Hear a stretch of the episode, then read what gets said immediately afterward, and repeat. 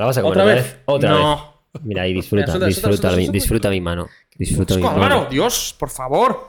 Hoy, hoy De verdad, estás perdiendo dinero. ¿Por qué no te vas al circo o algo? Te- te- Tienes grifos en las manos. es bañado, ¿eh? Es que a lo mejor se es bañado, ¿eh? Es Qué puto ¿eh? asco me acaba de dar ver eso. Pero no sé por qué, o sea, me sudan de siempre y no- yo no puedo hacer nada. Un colega mío se, pues, se pinzó un músculo o un nervio, no sé qué cojones era, y le dejaron de sudar para siempre. Bueno, de hecho, eh, lo conoces, nuestro peluquero. ¿En serio? Sí. Le sudaban así las manos, pues se le Cuidado. escapaban las tijeras. ¿eh? claro, era como, cuidado, ¿eh? Cuidado. O sea, como le suben la mitad, la mitad que a ti, que se puede montar una acuápolis. Em, yo hoy estoy contento por dos cosas. Una, porque el invitado tiene un nombre que me parece que es la hostia. Eres más friki. Y dos, A veces eres un friki. y dos, porque creo que todo el mundo en la vida necesita un baño de humildad. Y hoy ha venido nuestro baño de humildad. Sí. Hoy ha venido a Hoy ha venido la- el invitado más formado en este formato que ha venido nunca nadie aquí. Hoy ¿Ves? ¿Se ha, se ha visto? Que Se- nosotros no damos para más porque se va- yo se me casi me cago demostrar- encima. Se va a diciendo esta demostrar frase. que no tenemos absolutamente ningún Me he talento. cagado encima completamente diciendo esta frase. Pero quien no se habría cagado encima diciendo esta frase es. Álvaro. Álvaro Díaz. Ha venido a pasárselo bien. Hoy 17 grados. Oye, muchas gracias por invitarme. A ti por venir. Es, la verdad que eh, os estaba escuchando, eh, es verdad que estoy formado, que llevo muchos años, ya tengo experiencias de abuela cebolleta para contaros, pero eh, me hace mucha ilusión eh, apoyar eh, a gente joven como vosotros, que en el fondo al final lo que estáis haciendo es eh, modernizar la radio, ¿no? Porque la radio lleva muchos años. Para gente, ¿vosotros escucháis la radio? No. No la escucháis. No pasa nada, ¿eh? Por lo que digáis. Nosotros los, Me ha dolido, ¿eh? Decírselo no, a no, alguien no. que. Los, los- los viejos del lugar sabemos que los jóvenes no escuchan la radio, entonces lo que estamos intentando es que vosotros, eh, de alguna manera, con los podcasts, os familiaricéis con la, con la radio, con este brazo que se ha abierto, este brazo que se ha abierto, que es la, la versión de podcast, ¿no? Al final nosotros la radio también nos hemos tenido que modernizar y hemos tenido que empezar a entrar en este mundo del, del podcast, que no deja de ser radio, de otra manera, de otro formato, pero no deja de ser radio. O sea que yo apoyo mucho a todos los chavales jóvenes que estáis haciendo podcast porque al final lo que hacemos es em, sumar años a, a la radio y Sí. rejuvenecerla. Yo Así que guay por vosotros. Bueno, muchas gracias. O sea, salvando distancias, la verdad que me encantaría compararme con la radio, pero Dios me libre. O sea, Hay mucha gente que piensa que es intrusismo y dice, no, los chavales jóvenes ahora que se meten a hacer eh, podcast es intrusismo. Para nada. Yo creo que es que todo suma. En esta vida todo lo que hagas suma. Y por ejemplo, lo- la gente que hace podcast en su casa, que los hace de manera profesional, que los hace con su móvil, al final todo se llama radio, se llama eh, comunicar y todo suma y estamos todos dentro de ello. Yo por lo menos. ¿eh? Oye, pues está muy bien saber una opinión así, porque al verdad que final eh, creo que nosotros tenemos muchas cosas que aprender de gente con tanta experiencia como tú. Y creo que la gente que está en ese sector tiene que también mirar lo que hacemos los jóvenes, porque al final es como. ¿Funciona o te- o sea, o No, te no, totalmente. O te mueres. De que funciona, funciona. O sea, eso es así. Pero, pero sí que es cierto que, bueno, a mí, en, en mi ego de ser una persona que no tiene ni idea de comunicar las cosas, que simplemente hablo igual que hablo fuera de cámara, pues es como, me sabe mal compararme con la radio. Pero es que esa es la radio de ahora. Es que la radio de ahora no es aquella radio de buenas tardes y bienvenidos a este programa en el que todos. No, no, la radio ahora es hablar como en la calle, decir joder, joder, puta, no sé qué. Y no pasa nada. Teta culo, yo, teta muchas, culo. yo muchas veces en el, en el programa eh, tengo miedo cuando de repente alguien me llama y digo, hostia. ¿Sabes? Ya. Y es como, antes no se podía decir, hostia, has dicho hostia. No, no, hay que decirlo, no pasa nada, hay que hablar como en la calle. El que te está escuchando está en la calle también. O sea, tenemos que eh, normalizar absolutamente todo eso. No pasa nada porque lo hagamos. Nosotros aquí no nos cortamos, ya lo vas a ver que. No, no, ya, ya, ya lo he visto, ya lo he visto en otros. Me he informado, sabía lo que que- venía. Ha, ha hecho los deberes. Sabe-. Sabes perfectamente dónde vienes, ¿no? Entonces no te va a sorprender en absoluto para nada. Bueno, para la gente que no te conozca, eh, solemos hacer una, breve, una breve presentación que te la hagas tú, de decir, vamos, tienes 140 caracteres. Me presento brevemente. Uf, a ver con, con lo que hablo yo. me presento brevemente quién soy, qué hago. Eh, yo soy Álvaro Díaz, hago un programa en la radio desde hace 12, 14 años, aunque llevo 25 en la radio.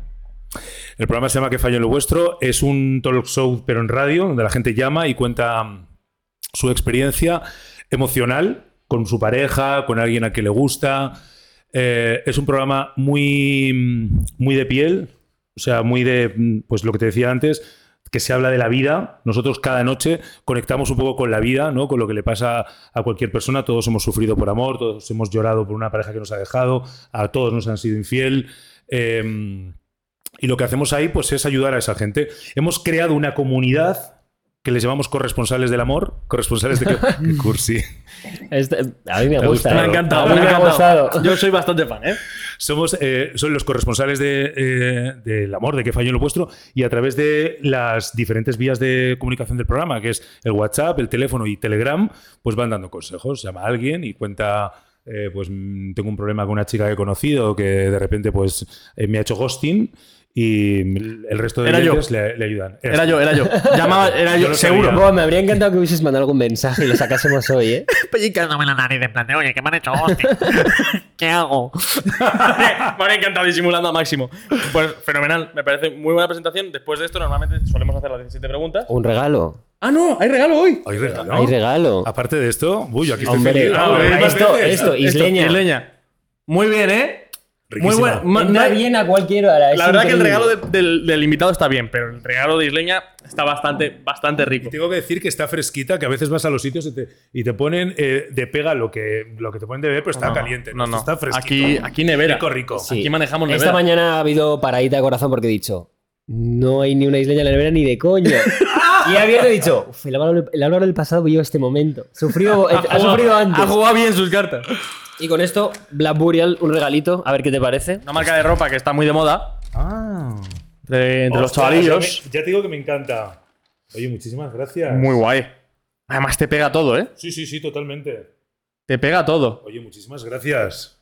Está guapísima. Está muy guapa. Muchísimas Joder, ¿eh? No la había visto en persona esta. Está muy No, guapa. está muy eh. guapa, sí, yo ya, yo la había visto hace hago poco. una y- no la foto paso cuando me la Sí, ponga. sí, claro. que sí. No me la pongo ahora porque no quiero que sea la chicha y ya estoy. Que no, hombre, joder, está estupendo, macho. Muchas gracias. Nada, a ti.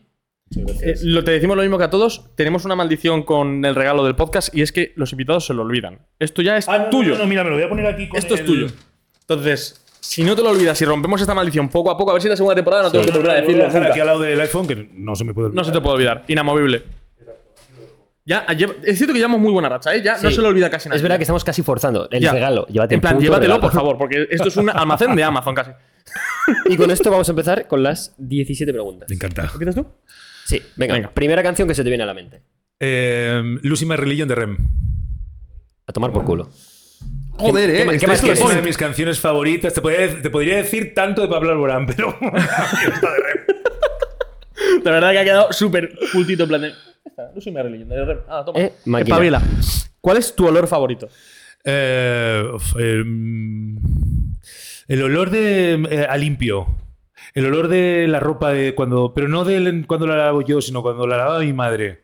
Ah. Es que os, ¿os acordáis vosotros eso, esos tambores de, jabón en polvo? ¿Siguen No, existiendo? no. Yo eso ni. Yo eso ¿Vuestras que- madres con que lavan la ropa? Con jabón ya líquido, ¿no? Mi madre Sí. en el río. No. Pobrecita tu madre. Pilar.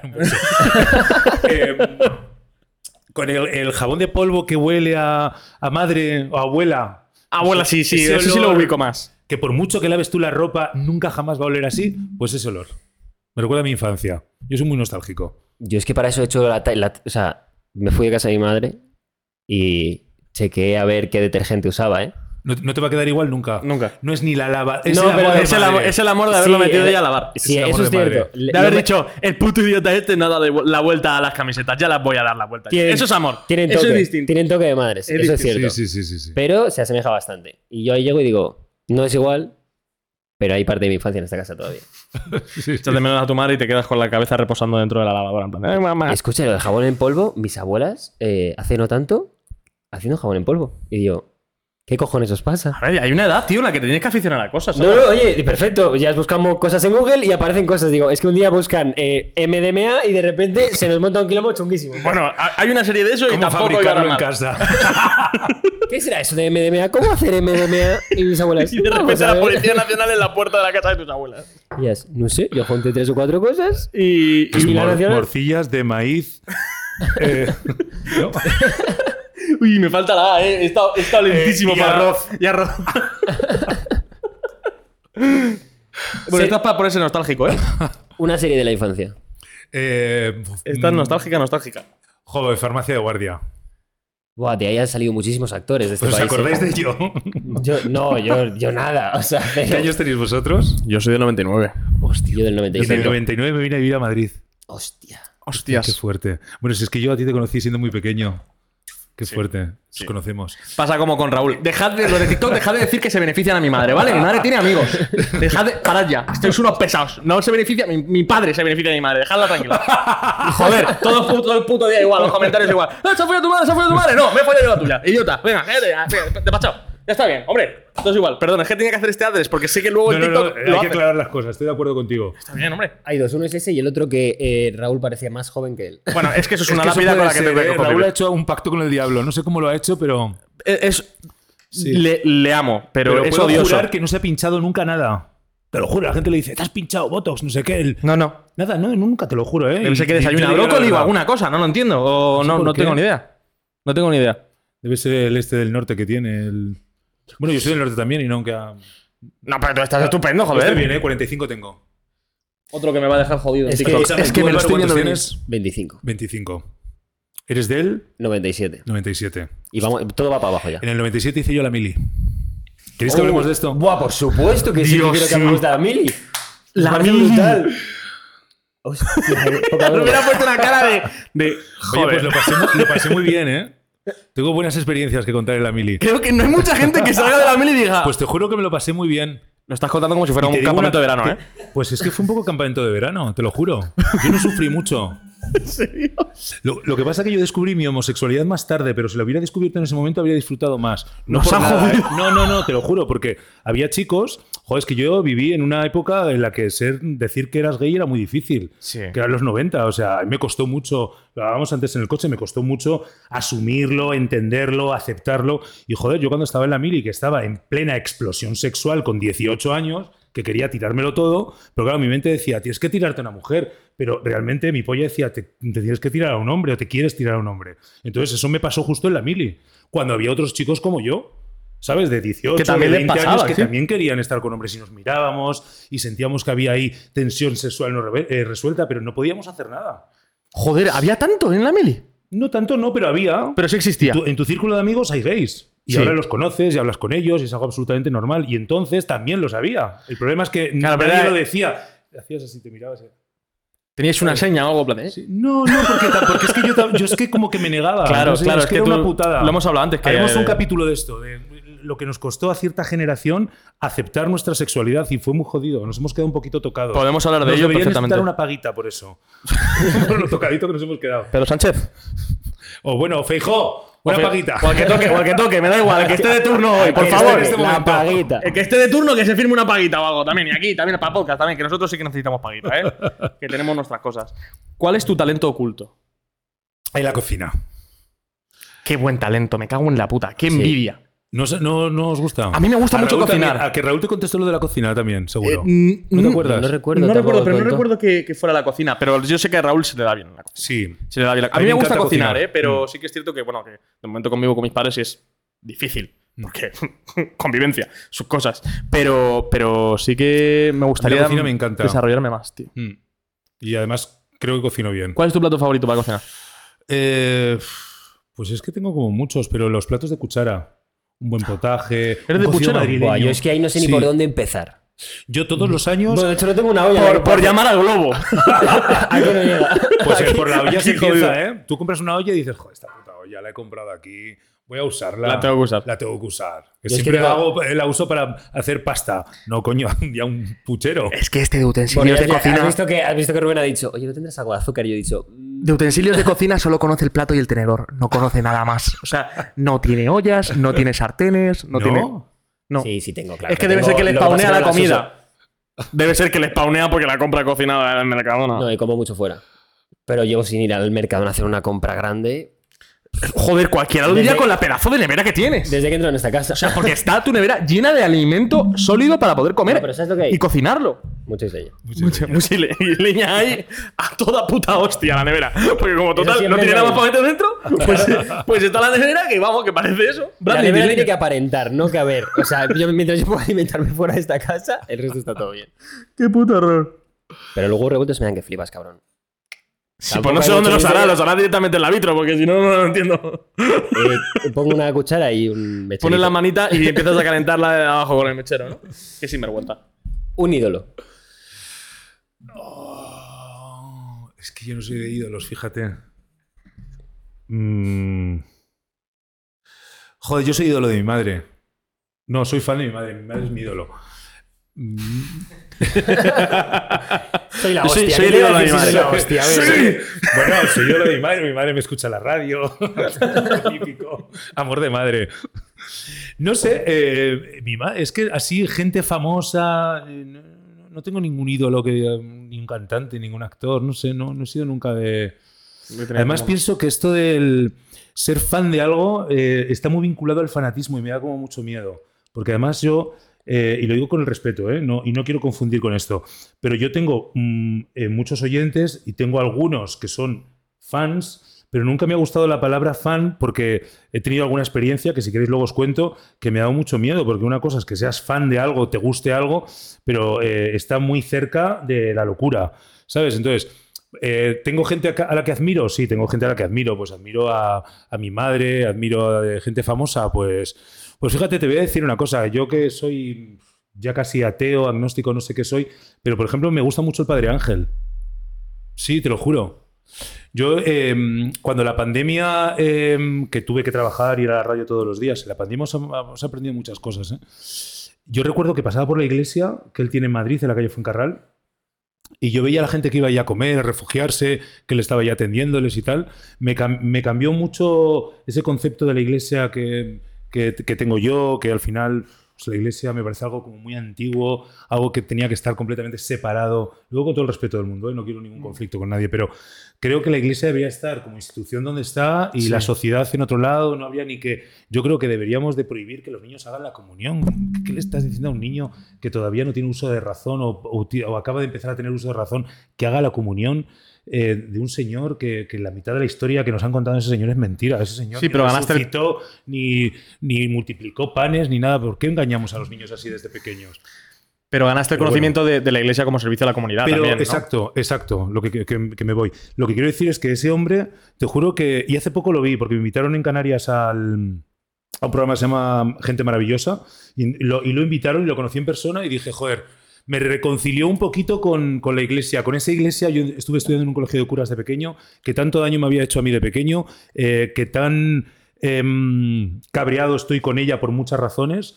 Pues eh, esta gente mm, merece pues, que esa institución siga ahí, pues eso, ayudando con Cáritas, ayudando a gente que lo necesita, a gente que está muy sola. Em, pues mira, un ídolo, el Padre Ángel. Qué raro que yo diga esto, ¿eh?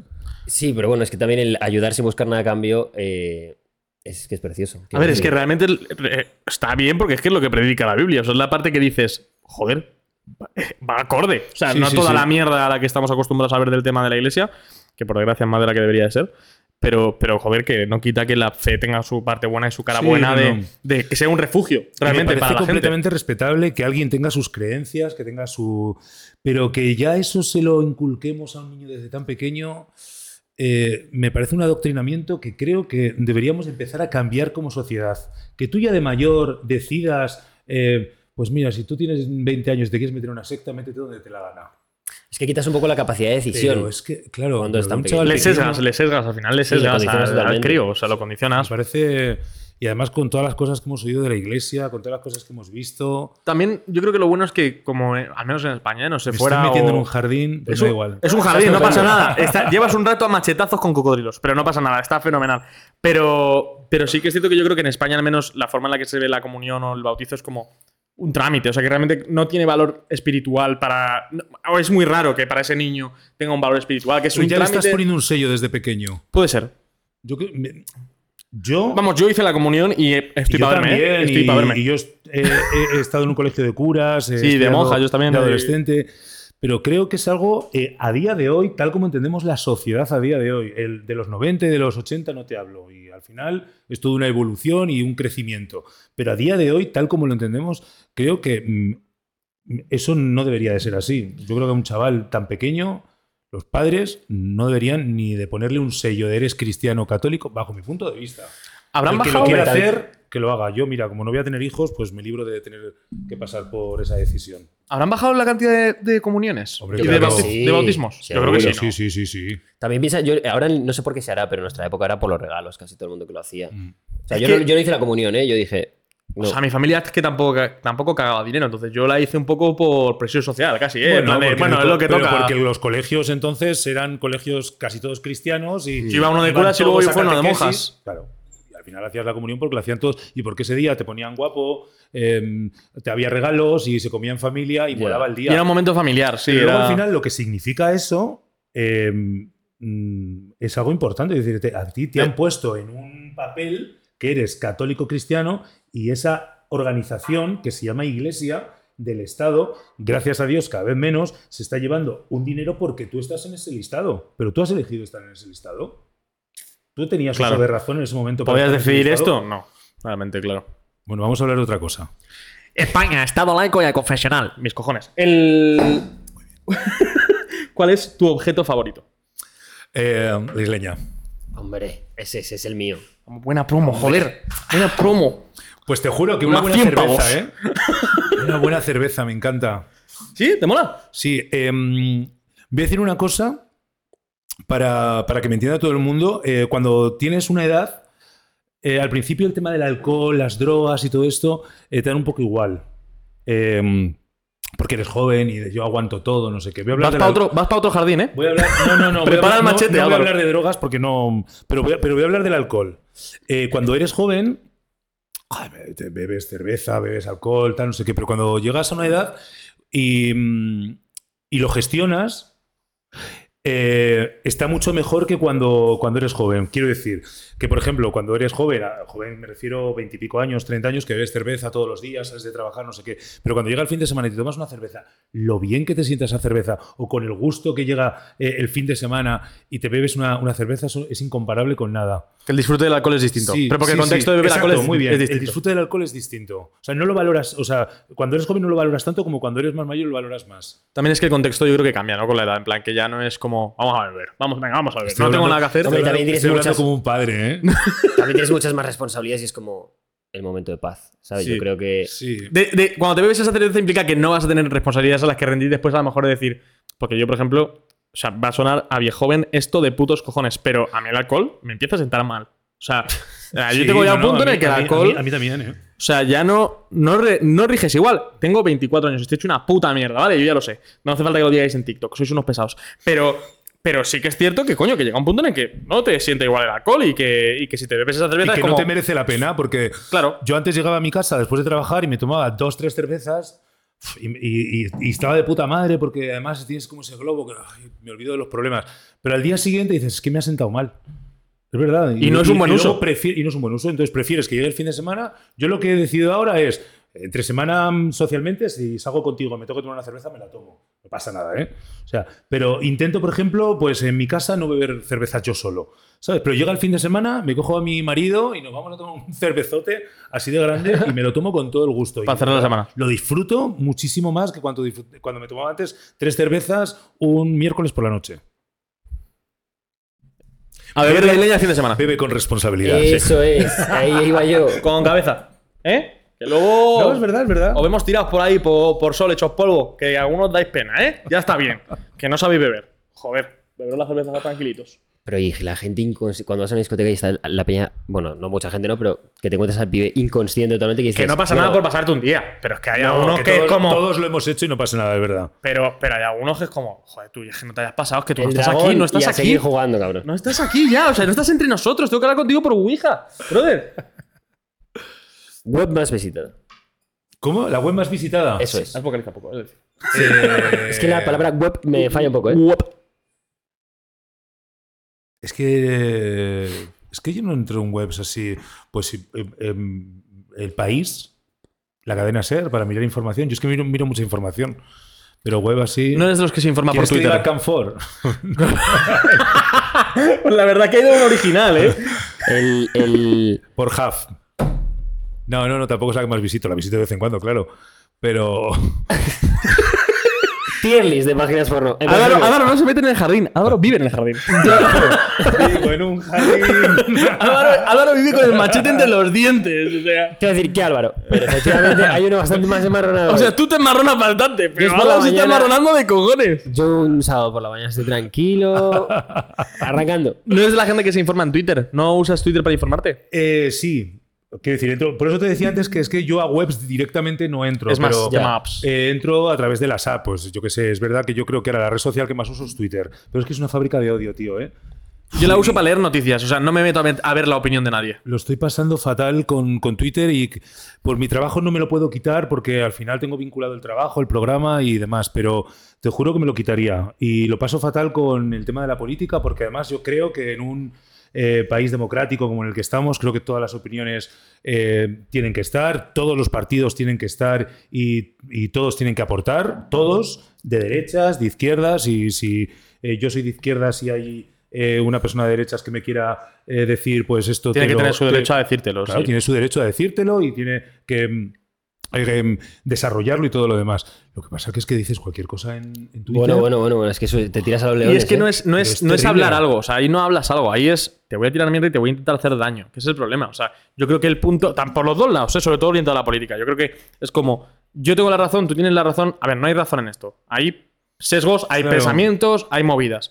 Y tú lo que estás intentando es atacar a otra persona con tu propio pensamiento. Eso no te lleva a ningún lado, no te Mm. No, nutre no, de nada. Y luego además están los bots. Yo que trabajo de esto, sé que existen. Es decir, hay máquinas eh, que, que se encargan de que si tú has puesto una palabra clave que es eh, Sánchez o has puesto Feijo, va a haber un bot ahí que te va a contestar y te va a decir una barbaridad. Pero es que eso es una máquina y eso es una cuenta falsa. Yo creo que lo que pasa es que esto es imposible y menos desde que ha entrado este hombre como dueño de, de- de Twitter. Va loco, Pero ¿eh? Detrás de, detrás de una red social y de cada perfil tiene que haber una persona con un DNI. Yo lo sigo pensando. Totalmente de acuerdo. Yo Pero no además en general internet. o Yo sea, contigo puedo debatir en Twitter de lo que me dé la gana y podemos eh, mm, eh, tirarnos horas y horas mientras hay un respeto y una educación. No pasa nada. Si es que yo he debatido con gente muy eh, diferente a mí. Lo que no puedo es debatir eh, con un perfil falso que tiene tres seguidores. Bueno, Sí, y- pero Pero Tres seguidores- tampoco puedo permitirle que me llame hijo de puta maricón de mierda. sí, No, y típico también- perfil y de foto de gente- Messi o foto de la bandera carlista que te dice una puta barbaridad. Exacto. Claro, pero eso te iba a decir, digo, Como, tío. también gente que, que por la calle no te dice esas cosas, es como, ¿por qué te das el privilegio en Twitter hacerlo? Es como. ¿Y por, qué, ¿Y por qué fuera de- en la calle tus palabras tienen un peso y en internet tienen otro? No, tío. Las palabras son palabras y los dos sitios tienen el mismo peso. O sea, y lo- la única diferencia está en que en un sitio te pueden identificar y en el otro no. Mm. No, tío. O sea, yo, a mi parecer, a lo mejor es un poco nazi esta opinión, ¿no? Pero, pero creo que en internet, para que tú uses internet, tú tendrías que utilizar tu DNI, tu identidad. Pero no me parece un comentario nazi, me parece Pero- un comentario que debería de ser tal. pero mínimo en Twitter. Para otro tipo de cosas. Mínimo en Twitter. Pero porque además tú haces, gracias a ese comentario, tú puedes hacer mucho daño a una persona que esté detrás. Muchísimo. Muchísimo daño, porque yo he visto eh, Barbaridades. Se dicen barbaridades. eh, barbaridades en Twitter a gente que simplemente ha dicho, pues, eh, yo qué sé. para por- todos los lados, ¿eh? O sea, Sí, sí. para todos los lados. Porque se dicen puta barbaridades a te, todos te ahorrarías mazo cosas a la suplantación de identidad ya del tirón te la ahorras. O sea, quiero decir que son cosas que, es- que son tan lógicas. Acuérdate, lo- una, una vez vino un invitado que nos contó. ¿Te acuerdas lo que le pasó a Dani? ¿Te acuerdas esa historia? Joder, claro que me acuerdo si lo vivo con él. Eso Curro con fue- él. eso fue muy o sea, loco. Era un cliente, un cliente mío que vino aquí al podcast y, y demás, que bueno, se dedica a la representación de jugadores eh, jóvenes de fútbol y, y nivel que le suplanta la identidad constantemente. Nosotros tenemos un problema, o sea, nosotros, porque trabajo con él, eh, tenemos un problema con fundamentalmente un francés que no hace más que crearse cuentas, ¿vale? Que sabemos, conocemos su voz, hemos tenido su teléfono, el- le hemos tenido localizado, o sea, sabemos quién es, o sea, creemos tener su nombre, bueno, hay información ahí detrás, ¿no? Y, mm, y resulta que ha llegado a hacer, tú hazte una idea, una llamada, por- porque claro, esto es un trámite, para hacerlo corto, un trámite que se hace con los padres para traer a un jugador aquí a jugar y todo el rollo. Pues ese trámite a veces es una videollamada. El tío cogió una foto, hizo un face up con la, con la foto, o sea, un face swap de estos, hablaba su boca a través de una foto de Dani, falseando que era él, Sí, sí, vamos. con documentos falseados, con cuentas falseadas, con una historia, todas las publicaciones que hacíamos nosotros en Instagram las duplicaba en otra cuenta. Hostia, qué de locos. Es que da miedo, ¿eh? Y estafaba dinero, chavales. Da miedo. Porque claro, les cobraba a otra cosa. Tú imagínate, ese tipo de cosas te las Y yo, por quitarías. ejemplo, con la inteligencia artificial ahora me da muchísimo miedo todo esto, ¿eh? Que yo creo que nos va a ayudar mucho a, a, a mí, por ejemplo, en mi trabajo me ayuda la inteligencia artificial. A nosotros nos ayuda un montón de cosas con el podcast. Pero, hostia, hay que, yo creo que hay que controlar eso, ¿eh? No sé yo hasta qué punto. Pero ¿y cómo regulas eso? Es que es, complicado. difícil, es muy complicado. difícil. De todas maneras, yo estoy muy a favor de la inteligencia artificial. ¿eh? Em, nos vamos un poco de lo que estábamos hablando, pero em, creo que también es importante decir esto, que creo que es algo que es un paso que tenía que dar la sociedad también. Yo recuerdo como abuela cebolleta que soy, que cuando llegaron las calculadoras eh, científicas, aquellas que se abrían con una tapa, es que no, las- no- ni las habéis llegado a usar seguramente. No, no las hemos llegado. científicas has usado seguro. Científicas sí, pero no de las que se abren con tapa. O sea, es que a lo mejor la, la calculadora científica de la que está hablando pesaba 6 kilos. Álvaro, no lo sé. Más o menos.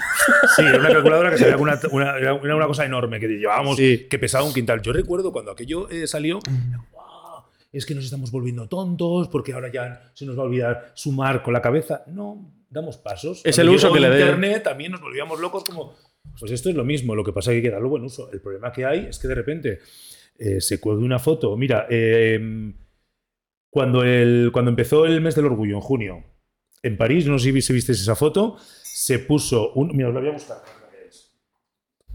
Se puso una foto del Arco del Triunfo con una bandera gay súper grande. Todo el mundo se creyó que eso eh, era real.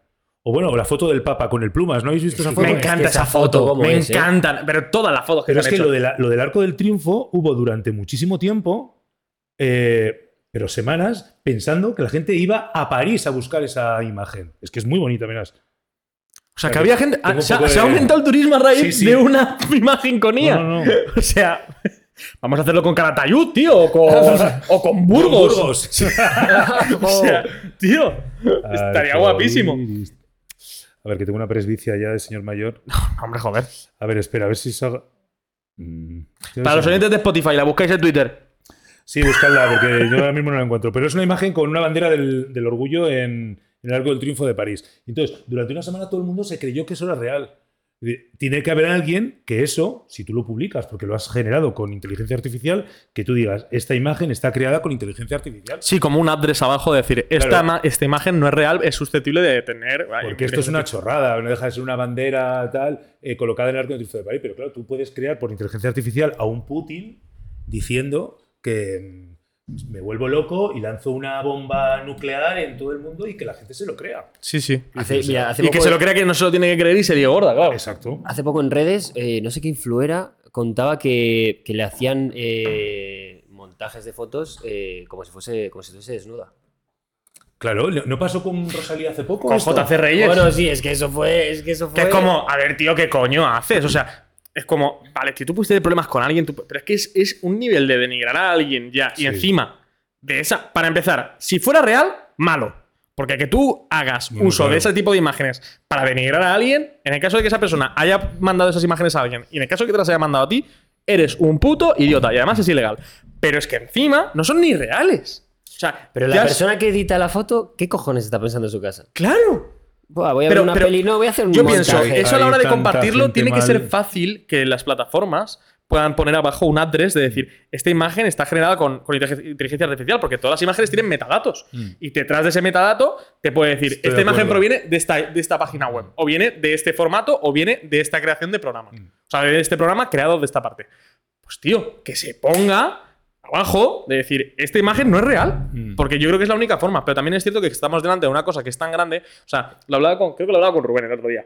Que igual que fue la revolución industrial, igual que ha sido la revolución de Internet, yo creo que la siguiente revolución es el tema de las IAS. Sí. Pero porque es una cosa que es todo siempre la misma sensación, ¿no? De una cosa que se te pone delante, que es tan masiva que no le ves la cabeza, ¿sabes? Entonces es Es como. como el universo, es como incontrolable. ¿Es dónde acaba esto? Claro, es hasta dónde va a llegar. Porque Internet, por ejemplo, ya sabemos más o menos. O sea, cada día no surgen más, más dinámicas y más negocio, más posibilidades de hacer más cosas con Internet. Pero realmente ese tope lo tenemos, lo tenemos más o menos vislumbrado. O sea, ya no es lo mismo que en los 2000, que la gente veía Internet y decía, "Pff, ¿y qué hago yo con esto?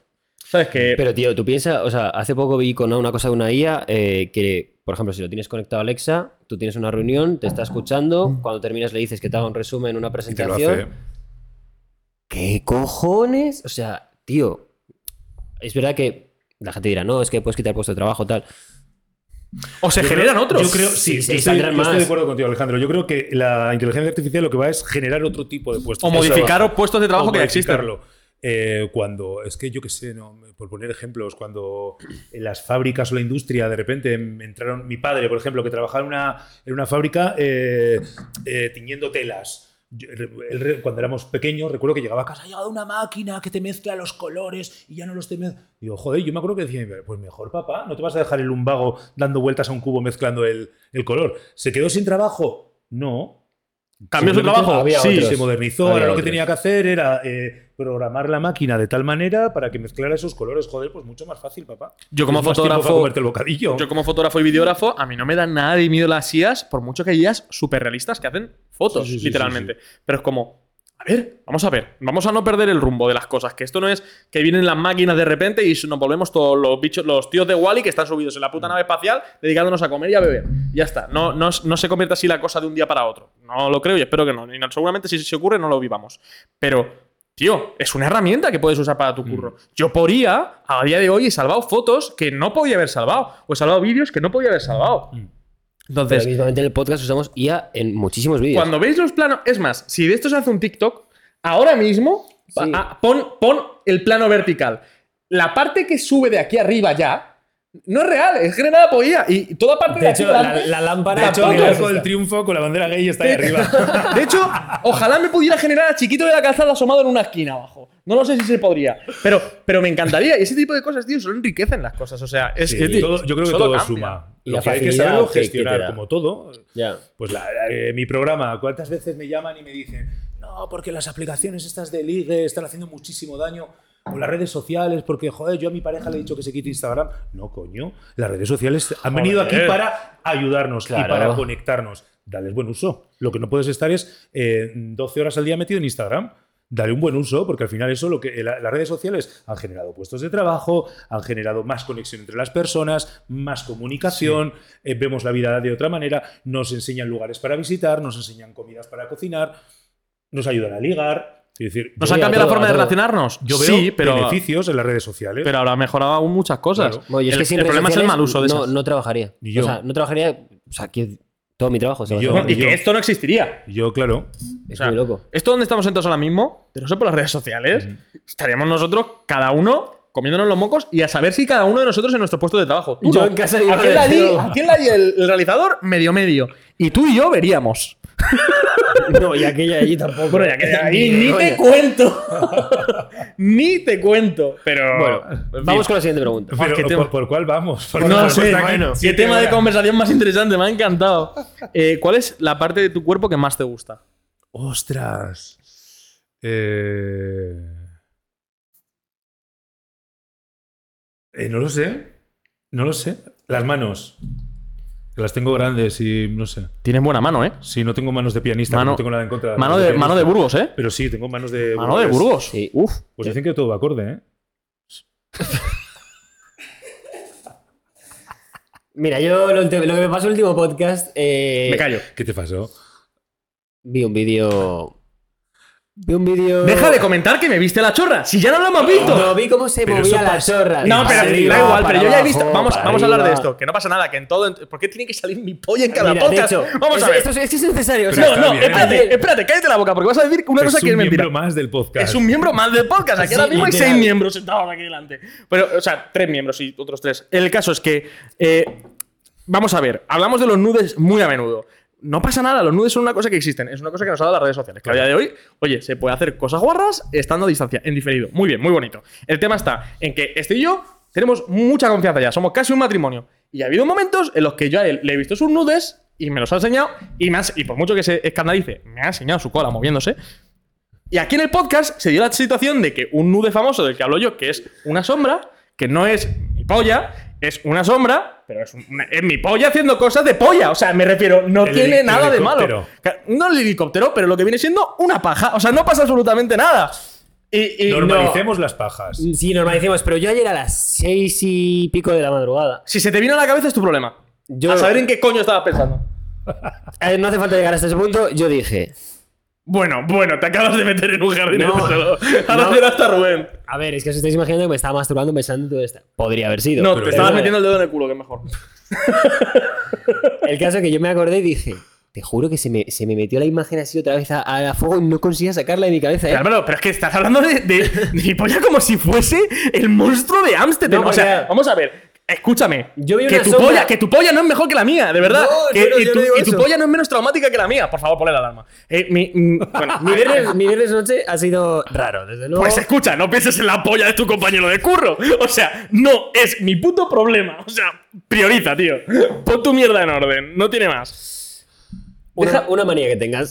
vamos, vamos a dejar de hablar de mi polla con los invitados, por favor, lo pido. Ay, que no sé qué manía tengo. Eh, Ah, yo habría dicho tu barba, ¿eh? Tienes muy buena barba. ¿Sí? Sí, manejas buena barba. Mm, No sé. Eh, Nunca me había parado. pensar. Sí, sí, manejas buena barba. Es que yo me tengo mucha envidia de la gente que tiene barba ¿Sí? frondosa. Es Ah, que- bueno, tengo barba frondosa, sí, eso sí que es verdad. Sí, tengo buena barba. tiene buena barba. Eh, una manía, no sé qué manía tengo. Eh, soy maniático de. Es que no, no- no sé qué manía tengo. ¿Haces algo antes de empezar algún programa? En plan, en cada programa. ¿Tienes un ritual o algo? Eh, no, tampoco. Fíjate, soy un poco desastre, ¿eh? Para. Luego al final. eh, y me- no sé qué manía tengo, la verdad. Pues nunca me he parado yo a pensar qué manías tengo. ¿Qué placer? Eh, eh, Es verdad. Es que ten- no tener, o sea, no tener manías es un gusto. Eh, es que aquí el colega no tiene la manía de acordarse de mi polla en momentos Mira, raros. tengo, a- hablando de pollas, tengo, tengo una- la manía que siempre que meo limpio el, el retrete. Muy buena manía. No sé, me acaba, me acaba de venir a la cabeza. Muy buena Pensando manía. en una manía de limpieza, porque luego soy muy, no, no soy nada limpio en mi casa. Ah, soy limpio lo, lo normal. Soy muy desastre de cuando cocino, eh, dejo toda la casa, eh, toda la cocina hecha una mierda. Pero sin embargo, luego en el baño soy muy limpio. Quiero decir, si mm, me afeito un poco la barba, siempre recojo. Cuando meo, siempre estoy con el papelito que mi chico me dice, joder, te vas a gastar el rollo del, del papel limpiando la taza del váter. Que es al pico, pero tampoco. Nadie lo Sí, limpia, tampoco ¿no? me da O fuera. Vosotros lo limpiáis igual. Lo Yo es que Yo no, es que me no he he sentado. sentado. Pues yo a veces, yo cada vez más, ¿eh? Es que la gente se está Y es perdiendo. recomendable, ¿eh? ¿Y tú A te ver, has sentado? Que tener polla no implica tener que usarla no todo el tiempo. Desapareció una chica por ahí arriba. ¿Has visto? Hola, ¿qué tal? Lleva, ha llevado aquí todo el rato. Habría molado muchísimo que de repente hubiese Pero yo tampoco te había visto, Zulu. Oye, en fin. aparición, aparición estelar.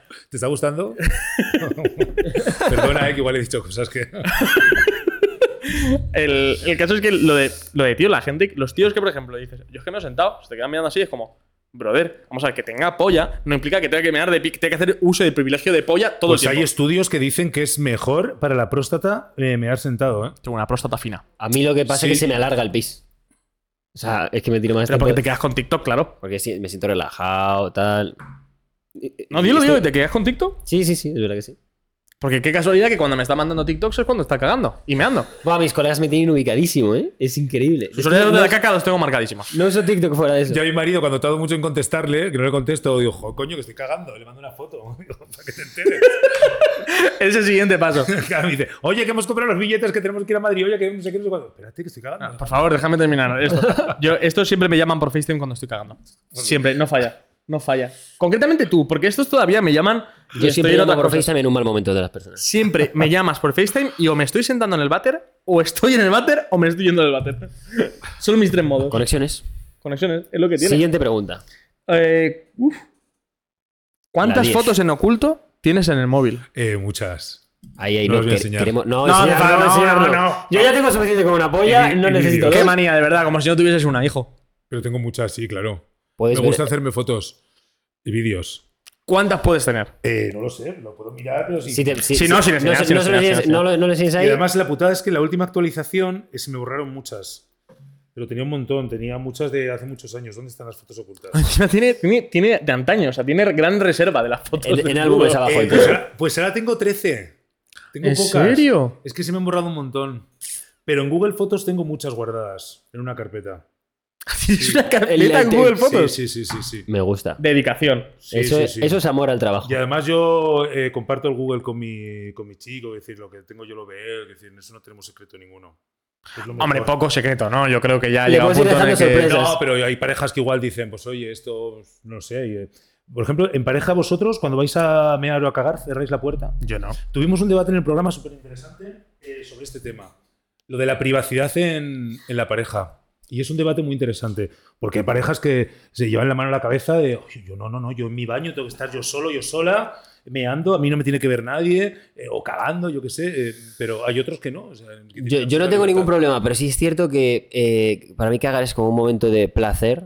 Entonces me gusta entrar, Vivirlo en solitario. cerrar, ponerme el Sí, sí, TikTok, sí. tal. Me gusta bastante cagar con la puerta abierta, entonces no tengo problema, pero... Mm. Eh, o sea, no soy na- nada escrupuloso en esas cosas. pero- Yo es que me crié en una casa viviendo cinco en la misma casa Claro. pequeña, entonces creo que soy lo más cercano a un exhibicionista que puedo ser. Claro, no, yo también. Entonces es como también. que me veas cagar o mear ya me, me Sí, da. a mí me, me da- parece absolutamente natural. como, a ver, también te digo, si me quieres a mí, quieres mi, quieres, me quieres a mi versión cagando también, que Claro no pasa sí, absolutamente sí, sí. nada, que no, Que no es por ser escatológico, que no que tienes no que es- venir a hablar mi mierda, pero. Claro, exacto. Pero Que no implica el que vayas luego a verlo. Claro, o sea, pero es como puedo estar meando contigo y estar, o sea, estar meando y estar hablando contigo, ¿sabes? Eh, A evaluar. No voy a venir y decirte, mira, mira, La de hoy está bien. me, me vas a flipar, hecho ¿eh? una A. Yo solo, ¿eh? Me he movido así. He conseguido hacer la A. Bueno, eh, en fin. Pero igual que con los pedos y los eructos, ¿eh? O sea, es como. Eh, también, yo es algo eh, que ya he normalizado. Evidentemente no voy a tener un pedo en la cara de mi marido, pero... que no, no es ese plan. Yo estar en casa y tirar un pedo, pues chico, eh, Sí, es que quiero decir, hay un punto que es o eso o pasarlo mal. no pasa nada. Yo tuve una oyente que eh, tenía un problema muy grave con su chico, porque también habría que estar en esa casa, ¿eh? Lo malo de nuestro programa es que no sabemos exactamente la otra versión, el otro 50% de lo que me están contando. Pero me acuerdo que la tía tenía un problema muy gordo en su casa porque su chico estaba tirándose pedos continuamente y ya había llegado al Hay límites, también te digo, ¿eh? O sea, de discutir, de oye, pues vete a otro sitio y tal. No sé, si igual también tiene un problema, porque hacer los pedos no es algo que te venga así, porque tienes un problema real. deja de, deja, Sí, es que deja es de cier- beber es leche cierto o algo. que- es cierto que es algo que no eliges. Puedes elegir dónde tirártelo, eso sí. En su mayoría de veces. O no. Y es mejor tirárselos, ¿eh? Sí, 100%. Sí, porque eso se queda ahí. Esto Es que eso- un te- dolor. te da decía un Rey que dolor. mejor fuera que dentro. Sí, sí, sí. Sí. no, totalmente. Ahí Rubén, Rubén es un poco nazi con los pedos. Nos dice que le parece una guarrería, que no le gusta que nos tiremos pedos. Pues tú te lo pierdes, me lo voy a seguir tirando. Sí, aquí solo le queda ceder. O sea, es que O es sea, es que es de O sea, pasas por el aro igual, entonces. Tu opinión es lícita, Además, está lo- bien, lo la valoramos, pero la desestimamos. Lo que ahora ya está pedido es que por lo menos no, no te los tires en su dirección. O sea, que si estás así como No, pero a sentado ver, lo de la dirección, lo de la la dirección es el momento en el que estás juguetón y estás cabrón y dices, papi. Pero no, pero no, no es el caso. No es. Mike, ¿qué hizo ayer? ¿Qué hizo ayer Mike? Antes de entrar a casa. Se queda cinco par- Se queda cinco segundos parado en la puerta de casa, se tira un pedo y entra. Eso, es de friki, Pero tío. los pedos- Tírate el pedo dentro, ¿qué Los más te da? pedos te los llevas también, ¿eh? Hombre, Van hay contigo. estudios de eso. El pedo mochila. Y encima ese que viaja, ese se lo lleva fijo en la mochila. Seguro. Sí, sí, sí, sí. Hombre, ha estado cuatro meses viajando solo por, por Latinoamérica con sus pedos. O sea, estás que no. O sea, ese es un chaval viajero encima. Bueno, en fin. olvídate. Contacto más extraño que tienes en la agenda. El más extraño. eh, pues tengo. em, siempre cojo el móvil. Em, de- de- pues es que no sé si está viva o muerta ya. Eh, creo que tengo el de Pitita Ridruejo. No la ubico El de Carmen Lomana. Bueno, claro, es que yo trabajando de lo mío tengo conta- Top, contactos claro, muy extraños. Claro, claro, claro. Carmen Lomana es top, ¿eh? Pero sí, Carmen Lomana, que luego es muy maja, fíjate. ¿Sí? Sí, mira que yo. mm, ¿Vendría el podcast? Pues se lo puedo proponer, ¿eh? Es, es Mira, una, es una está- tía muy maja, ¿eh? Lo que Ah. pasa que, bueno, yo tengo opiniones muy di- distantes de las suyas, pero luego es una tía. Es una, lo que pasa es claro, es, ha sido una mujer rica toda la vida, que pues ha, se ha Vive otra realidad. una- vive en otra realidad. Que ni es criticable, igual que tampoco es criticable la mía. Pues oye, ya que viva la suya. Es su realidad y punto, ya Pero es está. maja, ¿eh? Yo la llamé para un programa y se portó muy bien conmigo, estuvo en el programa y. y guay. Y Pitita Ridrojo también, que fue. Es que recuerdo Yo que. es que no lo ubico quién es. No digo quién Pitita es tampoco. Ridrojo era como una, una mujer de la, de la aristocracia. Creo que está muerta, ¿eh? No lo sé. Eh, perdón por la Pitita familia. Eh, Google, por favor. Google o Ouija. Pero. ¿No? eh, no, yo, yo creo que murió Pitita Ridrojo. Pero era una mujer de la aristocracia, tal, no sé qué. Tampoco era tan mala. O sea, me refiero, me voy a morir yo también, por mucho que no quiera, ¿sabes? O sea, es que era de 1930, eh. Cuidado. es que estaba forzado, cuidado, sí, eh. ¿verdad? Pues, Pero pues- no, pues escucha, murió en 2019. Entonces, Escucha cómo ha aguantado la señora, ¿eh? A ver, Sí. 89 años. Una mujer encantadora. Yo hacía una sección en la radio que se llama ¿De qué hablan las mujeres? Y entonces entrevistábamos a mujeres de todo tipo y les hacíamos eh, pues entrevistas de personales, pues, pues, nos daban. Y entonces recuerdo que pues eh, entrevistábamos a las típicas mujeres que me daban a mí de agenda y en la radio y tal. Y yo quería entrevistar a gente pues diferente. Y entonces conocí a un chico, eh, conocía yo de la tele, de cuando trabajé en la tele, a un chico que se llama Edu, y dije, dame el contacto más raro que tengas en tu, en tu móvil, de una mujer así tal, súper... para entrevistarla. Pitita de Ridruejo.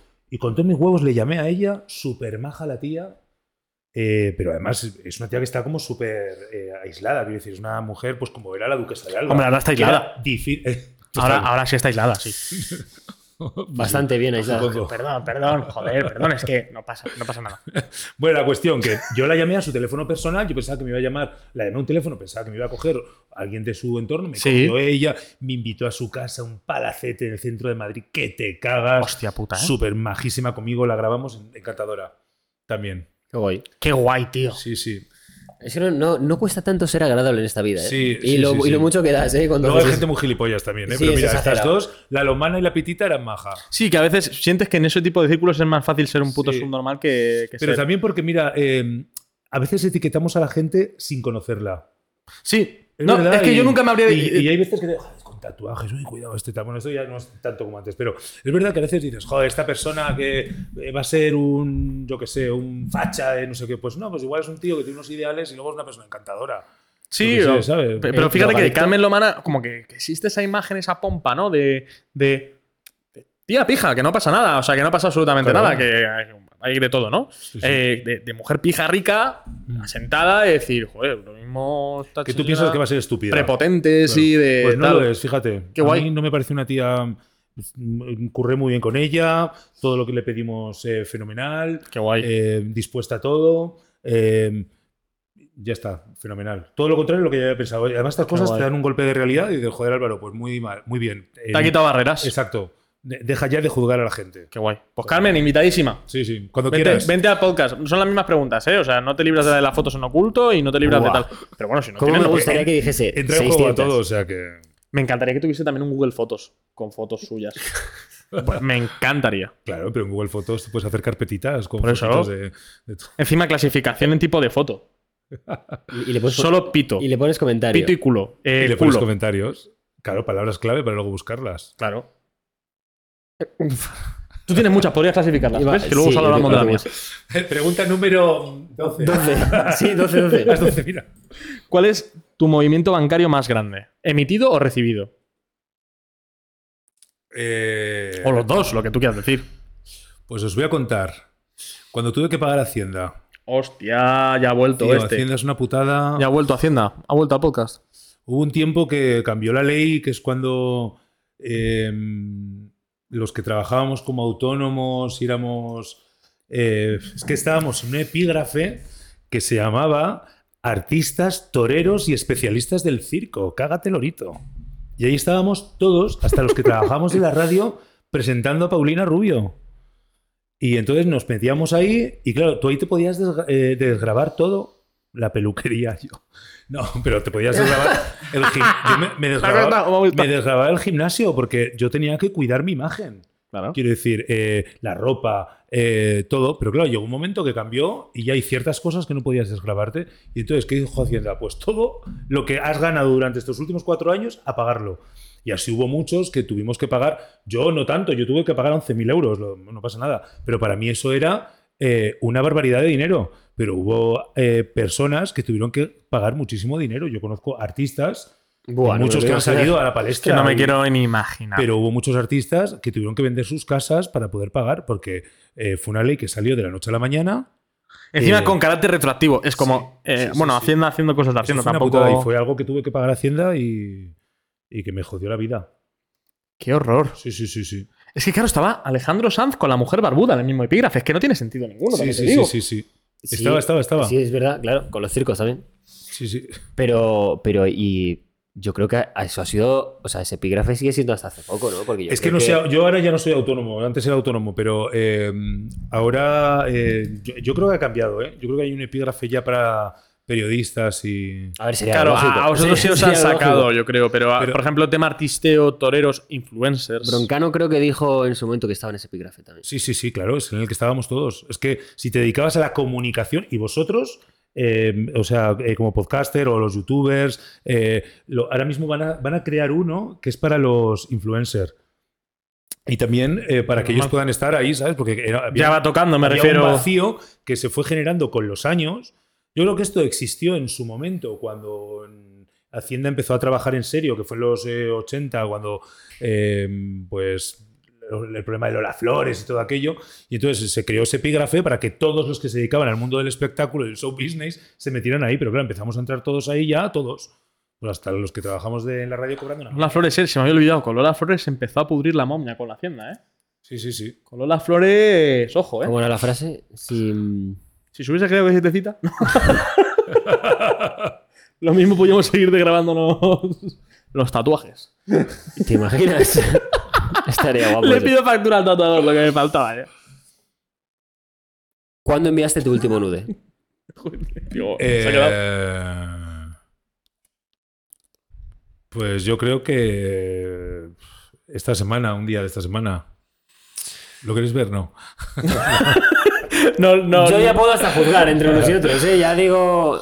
Pero sí, esta semana, yo creo. Sí. Es que nosotros tenemos aquí. Yo mando muchos. Tenemos un, un- drama, ¿no? Eh, Tenemos una, una situación en el podcast que decimos, joder, llegará algún día un invitado que diga, he ido al baño y lo he mandado en este podcast. Hostia. Ese es el reto de este Pues a podcast. mí porque no me ha dado tiempo, pero. Si lo llevo a saber, te doy un rato más. Te dejamos por ahí un rato a solas. Vale. Estoy como cansado, una pausita rápida. Pero sí, eh, próximos invitados, haciendo felices, me refiero. No os cuesta nada. Seguro que tenéis a alguien a quien mandarle cosas. Y si no, pues al chat vuestro en el que estéis solos, tío, me mandar. Yo te juro, ese día voy a hacer algo especial. Me voy a sacar el pito. tío. Vas a, vas a poner un nude en, en el set, ¿no? Vas a poner un nude tuyo. Tu No nude lo y mi sombra. Vale, ¿cuál es el creador de contenido que más sigas? Eh, Esta me da mucha curiosidad, ¿eh? El que más. Bueno, si tienes varios, tienes varios, pero. Pues es que realmente tampoco sigo así a crear. eh, mira, conocí en los premios de la radio a Lola Lolita. ¿La conocéis? sí, claro. La conocí y le di a seguir y lo que pasa es que no es que le siga, como yo veo TikTok, entonces le pongo el para ti y ya como el algoritmo se encarga de buscarte, pues me sale mucho... Ay, me gusta mucho una chica que se llama La Churre. ¿La conocéis? La churre. Churre es una chica eh, que trabaja en el aeropuerto, trabaja, creo, no lo ha contado, pero creo que en una cafetería, bueno, creo- no, sí, sí que lo ha contado, en una cafetería, y entonces ella eh, saluda siempre a su, eh, a su este de coral, ¿cómo lo dice? Voy a poner el móvil otra vez. Esto es más rápido. La churre es súper graciosa. Eh, eh, saluda a su... ¿Cómo lo llama ella? Espera. A sus seguidores, con algún nombre. Sí, pero claro. Espera, no, la chule no. La churre. Joder, es que estoy ciego. Si yo voy a saber esto, siguiendo. No ves, esta sí que la sigo. Buenos días. Mi arrecife de coral. Es Me encanta genial. porque Álvaro es muy de saludo, ¿eh? Es muy de saludito, Sí, sí. sí, pero es que en, en las redes sociales tienes que tener como un saludo. Uf, nosotros vamos más. sus experiencias. Esta me gusta mucho porque es una tía de la calle como yo, que te cuenta sus experiencias, debe vivir en un barrio de, de estos de Madrid, obrerete como yo, no sé, es como una tía que me gusta mucho. Luego sigo a muchas de cocina y tal. Y luego la Lolita es que me encanta ella. Sí, soy completamente diferente a ella. no- lo que hace ella pues no tiene nada que ver conmigo, pero me hace mucha gracia. A mí me empezó a caer mejor a raíz. O sea, no es que me cayera mal, ni mucho menos, ¿eh, Lola? Encantado. Pero, pero que tampoco seguía su contenido, pero me empezó a caer muy bien cuando descubrí su risa. Cabrón. Sí, verdad. Su risa, ¿eh? Su risa es, es es exagerado. súper ¿eh? característica, tío. Me parece la polla. Y que no intente modificarla, porque además es que, siendo honestos, es una risa que no le pega a nada. Que no Sí. le pega. Porque la ves. Pero a nadie. No, no. O sea, es a como. nadie. Es una risa súper súper distinta. Y es como que no intente modificarla ni nada. Porque, escucha, de hoy las redes sociales, no me parecía raro que, que una cosa tan distinta dijera, uff, no sé yo si me voy a reír de otra forma, no vaya a ser que la gente me diga que la gente es un poco está así en redes. Tío, muy bien, muy buena risa. Ahora, que sigue riéndote más. A mí me gusta mucho. Sí, además como que engancha ella. Sí. Sí, sí, sí, tiene ese... Sí, es sí, que sí, es sí, ese sí, rollo sí, de sí. risa. ¿eh? Encima la, la cara que pone cuando se ríe. sí, sí, es que sí. pone como cara de, como de maliciosa, ¿sabes? De cara de maliciosa, de risa. Me gusta. Y es súper maja, fíjate, tú luego que ves a ella el, to- todo el exterior, todo el, el packaging que lleva ella, luego de repente es una tía como súper tímida, eh, como con muchos miedos. Es verdad que tenía que dar un premio en, en- en la gala y no, no, estaba un poco como perdida, no sabía tal, y yo le cogí por banda porque yo la había entrevistado en la alfombra verde. Yo, ¿qué te pasa? Que estás ahí como, ay, es que no sé cómo decir esto, no sé cómo leerlo, porque claro, yo estoy acostumbrada a hacerme vídeos así. Y entonces eh, le di como cuatro claves y fue como muy agradecida, en plan de, ay, hijo, pues muchas gracias. Ya me debía de ver como, pues eso, este señor que me viene aquí a aconsejar a mí. Pero luego muy agradecida, oye, pues muchas gracias, porque he cogido, me he cogido las palabras clave, luego las he desarrollado y tal. O sea que fue una tía maja también. Pero eso es muy común entre creadores de contenido. Luego son súper vergonzosos. Pero Lo son, lo son, es, sí. es un canteo que dices, joder, es, es curioso que todo el rato comunicas y de repente en persona petas. Pero se someten a una porque se someten a una audiencia que no ven. Claro, es Sí, sí, claro, no. Y los Que no tienen público. No, los- no- no tangibilizas esos números nunca. Cada vez que te pones a pensarlo y dices, bueno, sálvame, por ejemplo, ¿no? Por poner una cosa súper masiva y súper a la orden del día, ¿no? En su momento y tal. Le dices, bueno, sálvame, sí. Pero bueno, creas que no, sálvame tenía un público, in situ. Mm. Y sálvame, en- tenías que hablar delante de gente. Es distinto. O sea, tú al final, si haces un TikTok, tienes tu cámara, estás hablando al, al móvil y eso de algún modo le llega a millones de personas, pero tú Mm. no contabilizas esas personas en tu cabeza, ni, ni es lo mismo. No es ese trato bidireccional, ¿no? No es ese feedback. Sí, yo lo noto, ¿Qué por tienes? ejemplo, cuando mm, en la radio eh, yo hago un programa que lo oyen, pues no sé, un montón de gente. Y yo, mm, o aquí, puedo hablar de mil cosas, no tengo vergüenza ninguna y tal. Yo, por ejemplo, que en el Wizzing Center hemos hecho un concierto de eh, 30.000 personas, subirme a ese escenario Me da y decir parraque. tres frases, yo me cago. Me da un parraque. Es me que cago. también es mucha gente. Yo me aprendo el texto y me subo al escenario y se me ha olvidado. Digo, me cago en la puta. O sea, pero que es me lo sabía de pe a pa. Lo mejor, Digo- es, lo mejor es improvisar ahí, ¿eh? porque como tengas Sí. que llevar No lo sé que yo tienes lo mejor decir, improvisar a mí. Ya, pero es que vas a improvisar y te quedas ahí como. Y, además es que, ay, hostia, estoy en blanco y, y el blanco se está alargando. Y uf, yo lo paso fatal. Yo si improviso a lo mejor acabo esposado de ahí, me sacan preso. Eso hay que hacer un. Es el miedo escénico este que tienen a veces los artistas, lo que le pasó a, lo que le pasó a Pastora Soler. Que, Hostia, que pero le pasó heavy, ¿eh? Sí, o sí, sea, sí, sí, pues además es de repente. Y eso te puede. Es algo en tu cabeza que hace clic, te cambia y pasas de eh, no tener miedo a nada a 10.000 personas a de repente tener un miedo ahí escénico que te cagas. Es que la sensación es que te. O sea, Que te que cagas. te cagas. Sí, es una sensación de. Eh, no, no tengo fuerza por me voy, lado. me voy. Nosotros lo vamos a experimentar pronto, si Dios quiere. eh, en un Sí, pero muy reducido y. En 60 personas o así, pero claro. Oye, pero está muy bien, decir, ¿eh? Nosotros grabamos delante de muy poca gente. Y a mí me da curiosidad cómo vamos a reaccionar nosotros. Yo creo que me Pues os vais a divertir mucho, ¿eh? porque al principio tienes mucho miedo, pero luego cuando mm, ves a la gente que te está viendo, que se está riendo contigo, que eh, incluso em, hablas con ellos, Dinamizas, ellos sí. y tal, eh, luego mola mucho. ¿eh? Al principio te da como mucho miedo, pero luego mola. A mí me gusta mucho cuando eh, hacemos los programas fuera con gente, con público, que además juegas a favor, porque hay gente de tu rollo, ¿no? Claro. gente que, que te encuentras en la calle que igual te dice uno, tú, hijo puta, no. Es gente que ha elegido ir a verte, que Exacto, está ahí es por gente- propia voluntad. Y entonces eso es muy agradable, la sensación es muy. mola mucho. Te da miedo al principio, pero luego mola mucho. Y esto me lo contaba eh, Carolina Iglesias, eh, la de Estirando el Chicle, que yo la conozco de la radio de toda la vida, cuando ya empezó, cuando empezó a hacer el podcast, que también lo hacían, eh, pues eso, en su casa, tal. Luego cuando hicieron el Within Center, que ella me decía, yo flipaba en colores, tal. Dice, pero luego el subidón de tener a esa gente ahí que te aplaude, que interactúa y tal, es muy. ¿Cuánta gente fue al Within Center de. Pues no lo sé, pero. Debería ser un Within? Es que el Hombre. Within tiene varios formatos, ¿eh? Sí. Sí, pero tienes el formato cortinas, Sí. tienes el formato full lleno, solo grada De- frontal. Full sí. lleno creo que son 17 o 18 mil personas. Sí, pero, Creo, ¿eh? pero es que escucha, aún así so- el de cortinas, o sea, el de solo lo El que del es- ring creo que son 5.000 personas, que es como el de la, la parte de ya sorprende. Es una puta barbaridad. Sorprende, ¿eh? Es una puta barbaridad. Sí, sí, sí, 5.000 sí, personas es una locura. Polvo más corto de tu vida. Pues eh, en Torremolinos. El polvo más corto, me has preguntado. Sí. Ay, a ver qué te estoy contestando. en Torremolinos. Las vacaciones de cuando era pequeño, Es en que siempre me sí. acuerdo de aquel. No, Torremolinos, eh, yo he veraneado mucho en Torremolinos durante muchísimos años.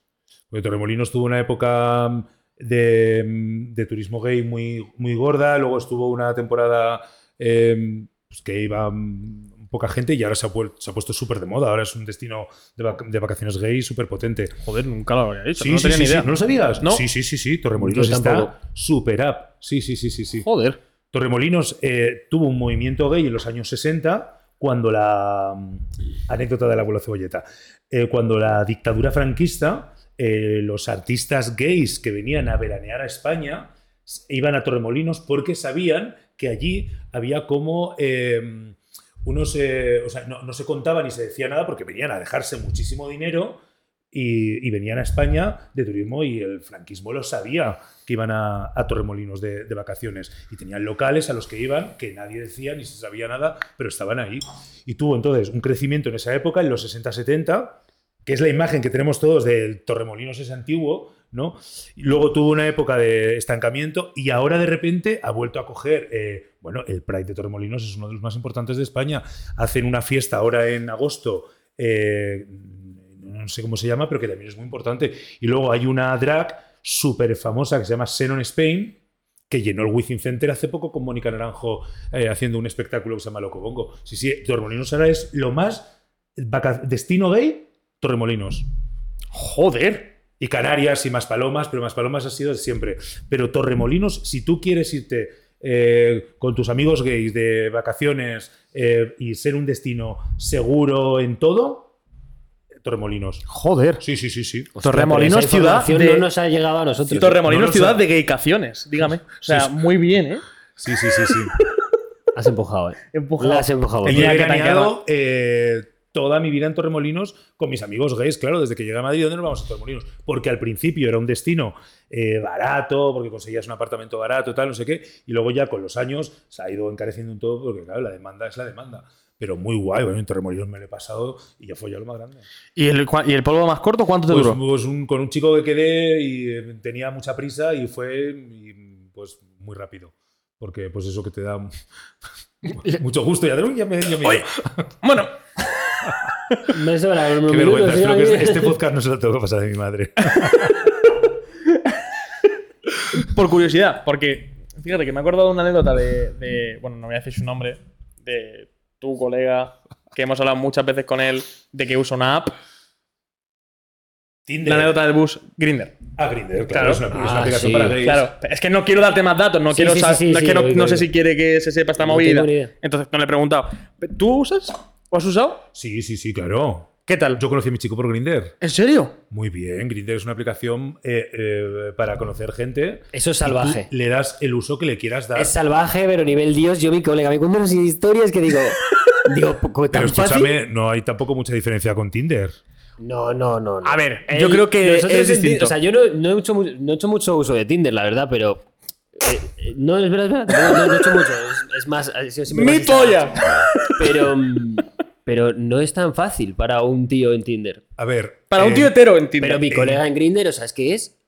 Entra y, y cuando quiere. Claro, Y sí. como quiere. Y es como. ¿Pero cómo? Sí, pero también. Pero la otra persona también tiene que querer. Es más directo Sí, y, claro. confi- y sin filtro, yo creo. en plan, es más eh, sincero de Tinder- cara. eh, Grindr es más, eh, yo creo que es más para relaciones sexuales de Esporádicas, ¿no? esporádicas. No, no creo que sea también, eh, para buscar pareja. Que igual Tinder es más para buscar pareja. Puede ser Pero más. vamos, yo he estado en Tinder y, en- y yo tengo amigos heterosexuales que están en Tinder que si un día, eh, chicos y chicas, eh, no hablo de, o sea, que quieren un día echar un polvo porque están cachondos y quieren echar un polvo un domingo por la tarde, se meten en Tinder, lo buscan porque así lo pides y, y lo encuentras. No me ha pasado. Bueno, a ver, es que es lo que te Pero en digo. Grindr es verdad que la gente eh, es- busca O sea, más el sexo, es más sexo inmediato. Toda Sí. anécdota que hemos oído, tanto Álvaro y como, como yo, de, de Grindr son anécdotas de decir, Sí. o sea, irreal, o sea, de decir, en cuestión de cinco minutos tienes una cosa para Sí, hablar sí, ya, sí, para sí, ir sí. a donde sea Bueno, y según también el- tu, tu nivel de...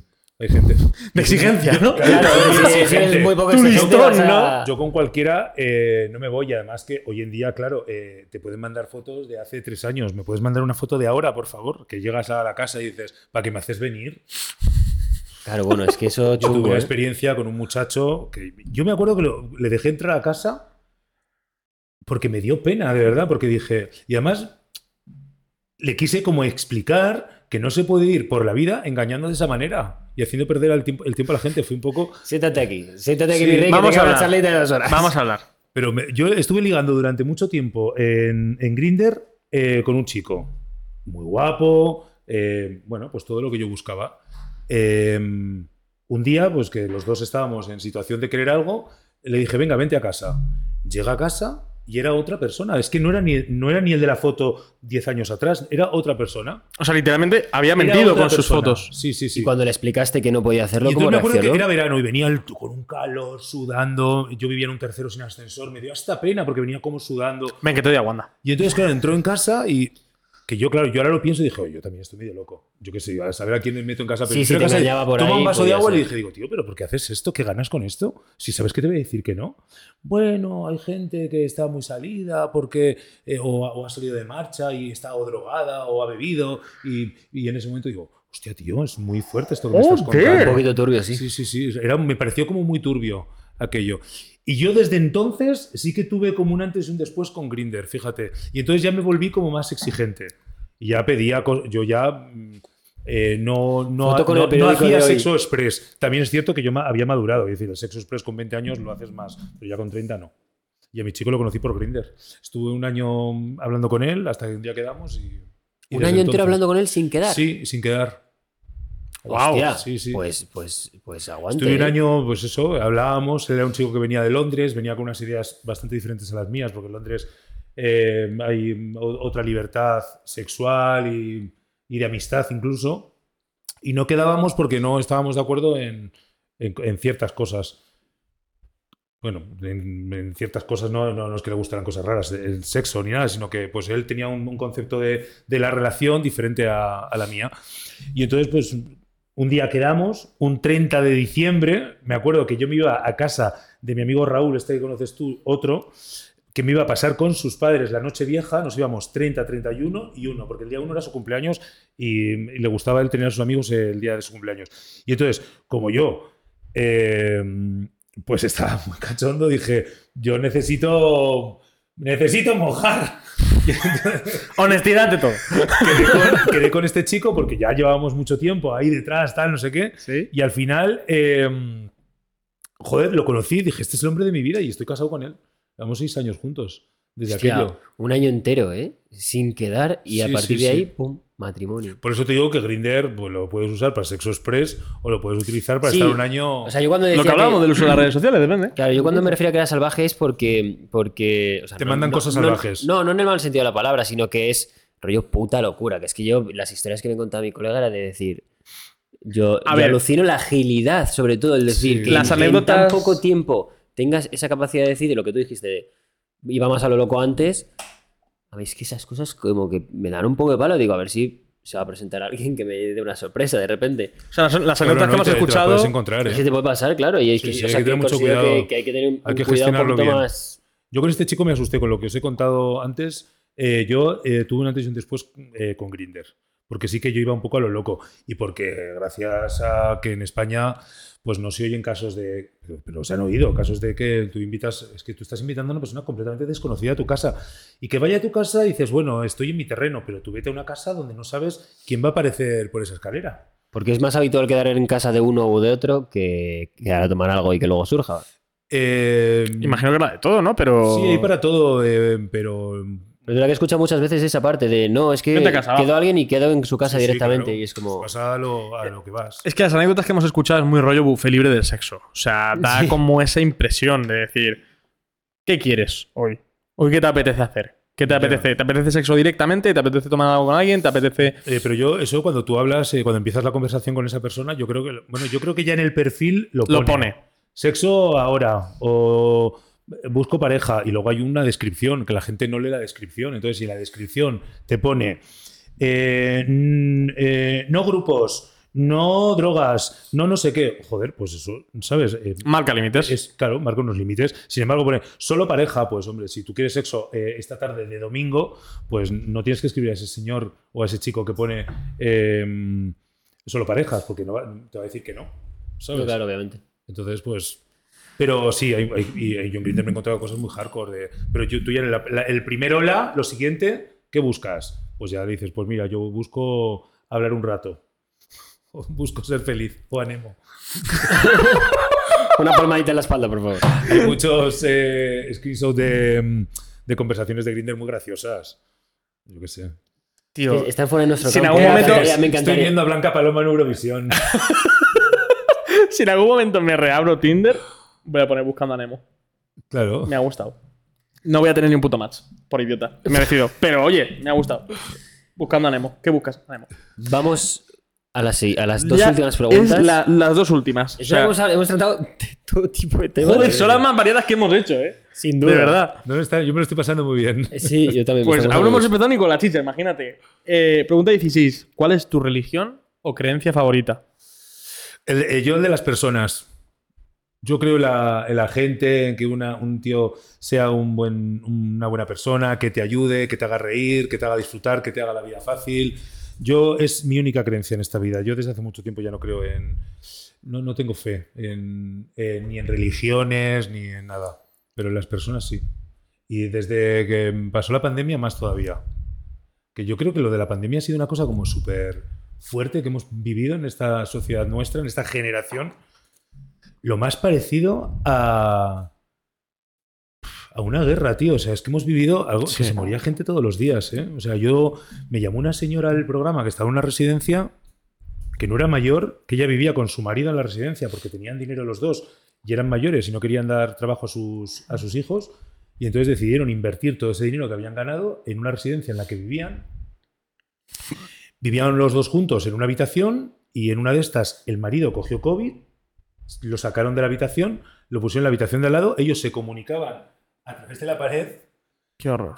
hasta que el marido murió y a ella la comunicaron que había muerto su marido, no pudo ni ir a despedirlo. Han pasado cosas súper fuertes. Yo, o igual es que yo tengo otro punto de vista de, pero es que han pasado cosas súper Sí, y fuertes. de hecho, lo, lo que más me sorprende a mí es el contraste de cómo se ha vivido, porque hay familias a las que no le ha tocado nada de cerca Mm. el COVID porque no se ha muerto nadie, ningún familiar o lo que sea, que por ejemplo es mi caso, entonces yo era como que todo lo que veía eran noticias y noticias y noticias, pero al no haberlo vivido, eh, gracias no a te Dios, afecta tanto. de cerca, simplemente lo vi como un aislamiento puro en el que era consciente que fuera estaba haciendo- estaban pasando cosas muy locas.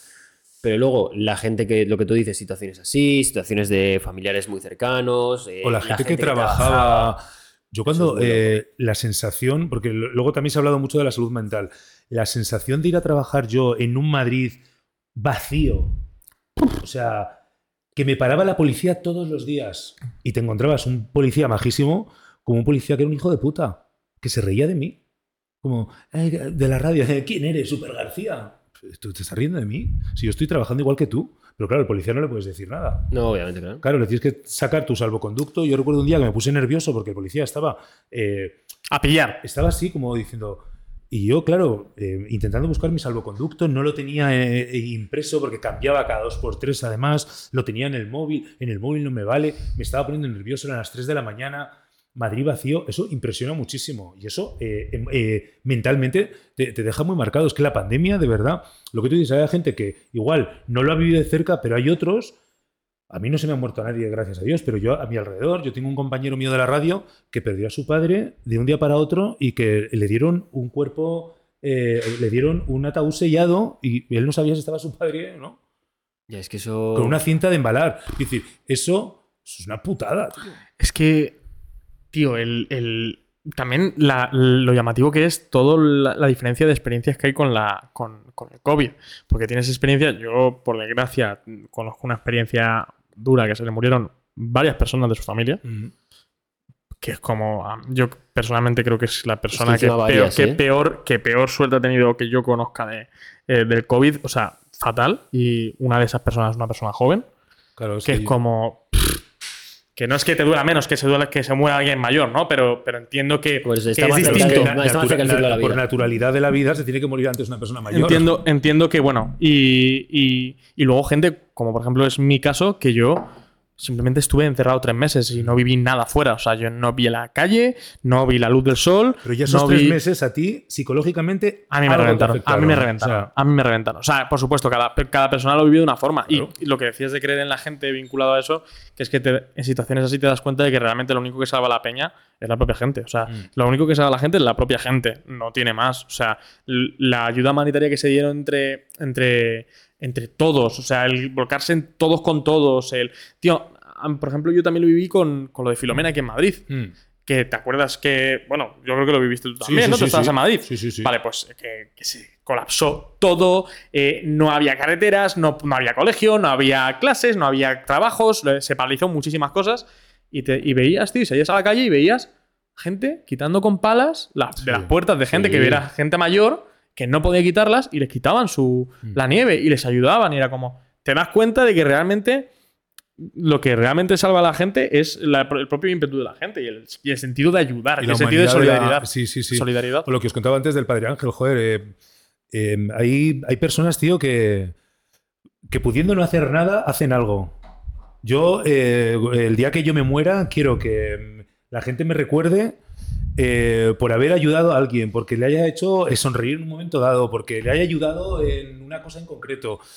Eh, puedes no hacerlo. Yo puedo ir por esta vida sin necesidad ni de hacer daño ni de hacer buenas cosas. Pero si puedes hacer algo bueno, tío, y puedes ayudar a, eh, a un colega tuyo que, que está empezando en algo o que tiene un, yo qué sé, simple- una necesidad porque se, porque yo que sé, la ha dejado la novia o yo qué sé, joder, pues ayúdale. Yo creo que es lo bueno que tenemos los, huma- los humanos, ¿no? El- No, y que tenemos- ayudar es tan sencillo. O sea, es que es.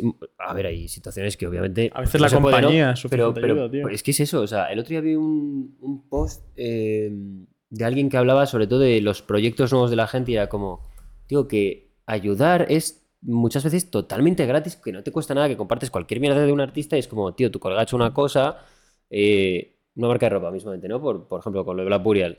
No te cuesta nada compartir de vez en cuando algo que suba, darle like, comentarle, o sea, cosas que, que te cuestan segundos. Y esa persona le estás dando la puta vida porque es como, no hay nadie. Ahora incluso a veces tú. el estar ahí a su lado y decir, venga, tío, tú puedes, va, que el escuchar a la gente, que es como muchas veces eh, si- sienta muy bien que te escuchen. Que es como el, el- el- aquí en el podcast es verdad que también te acostumbras mucho a escuchar mucho a las personas, porque al final Pero eso que estás diciendo eh, es muy importante, eh, lo de escuchar.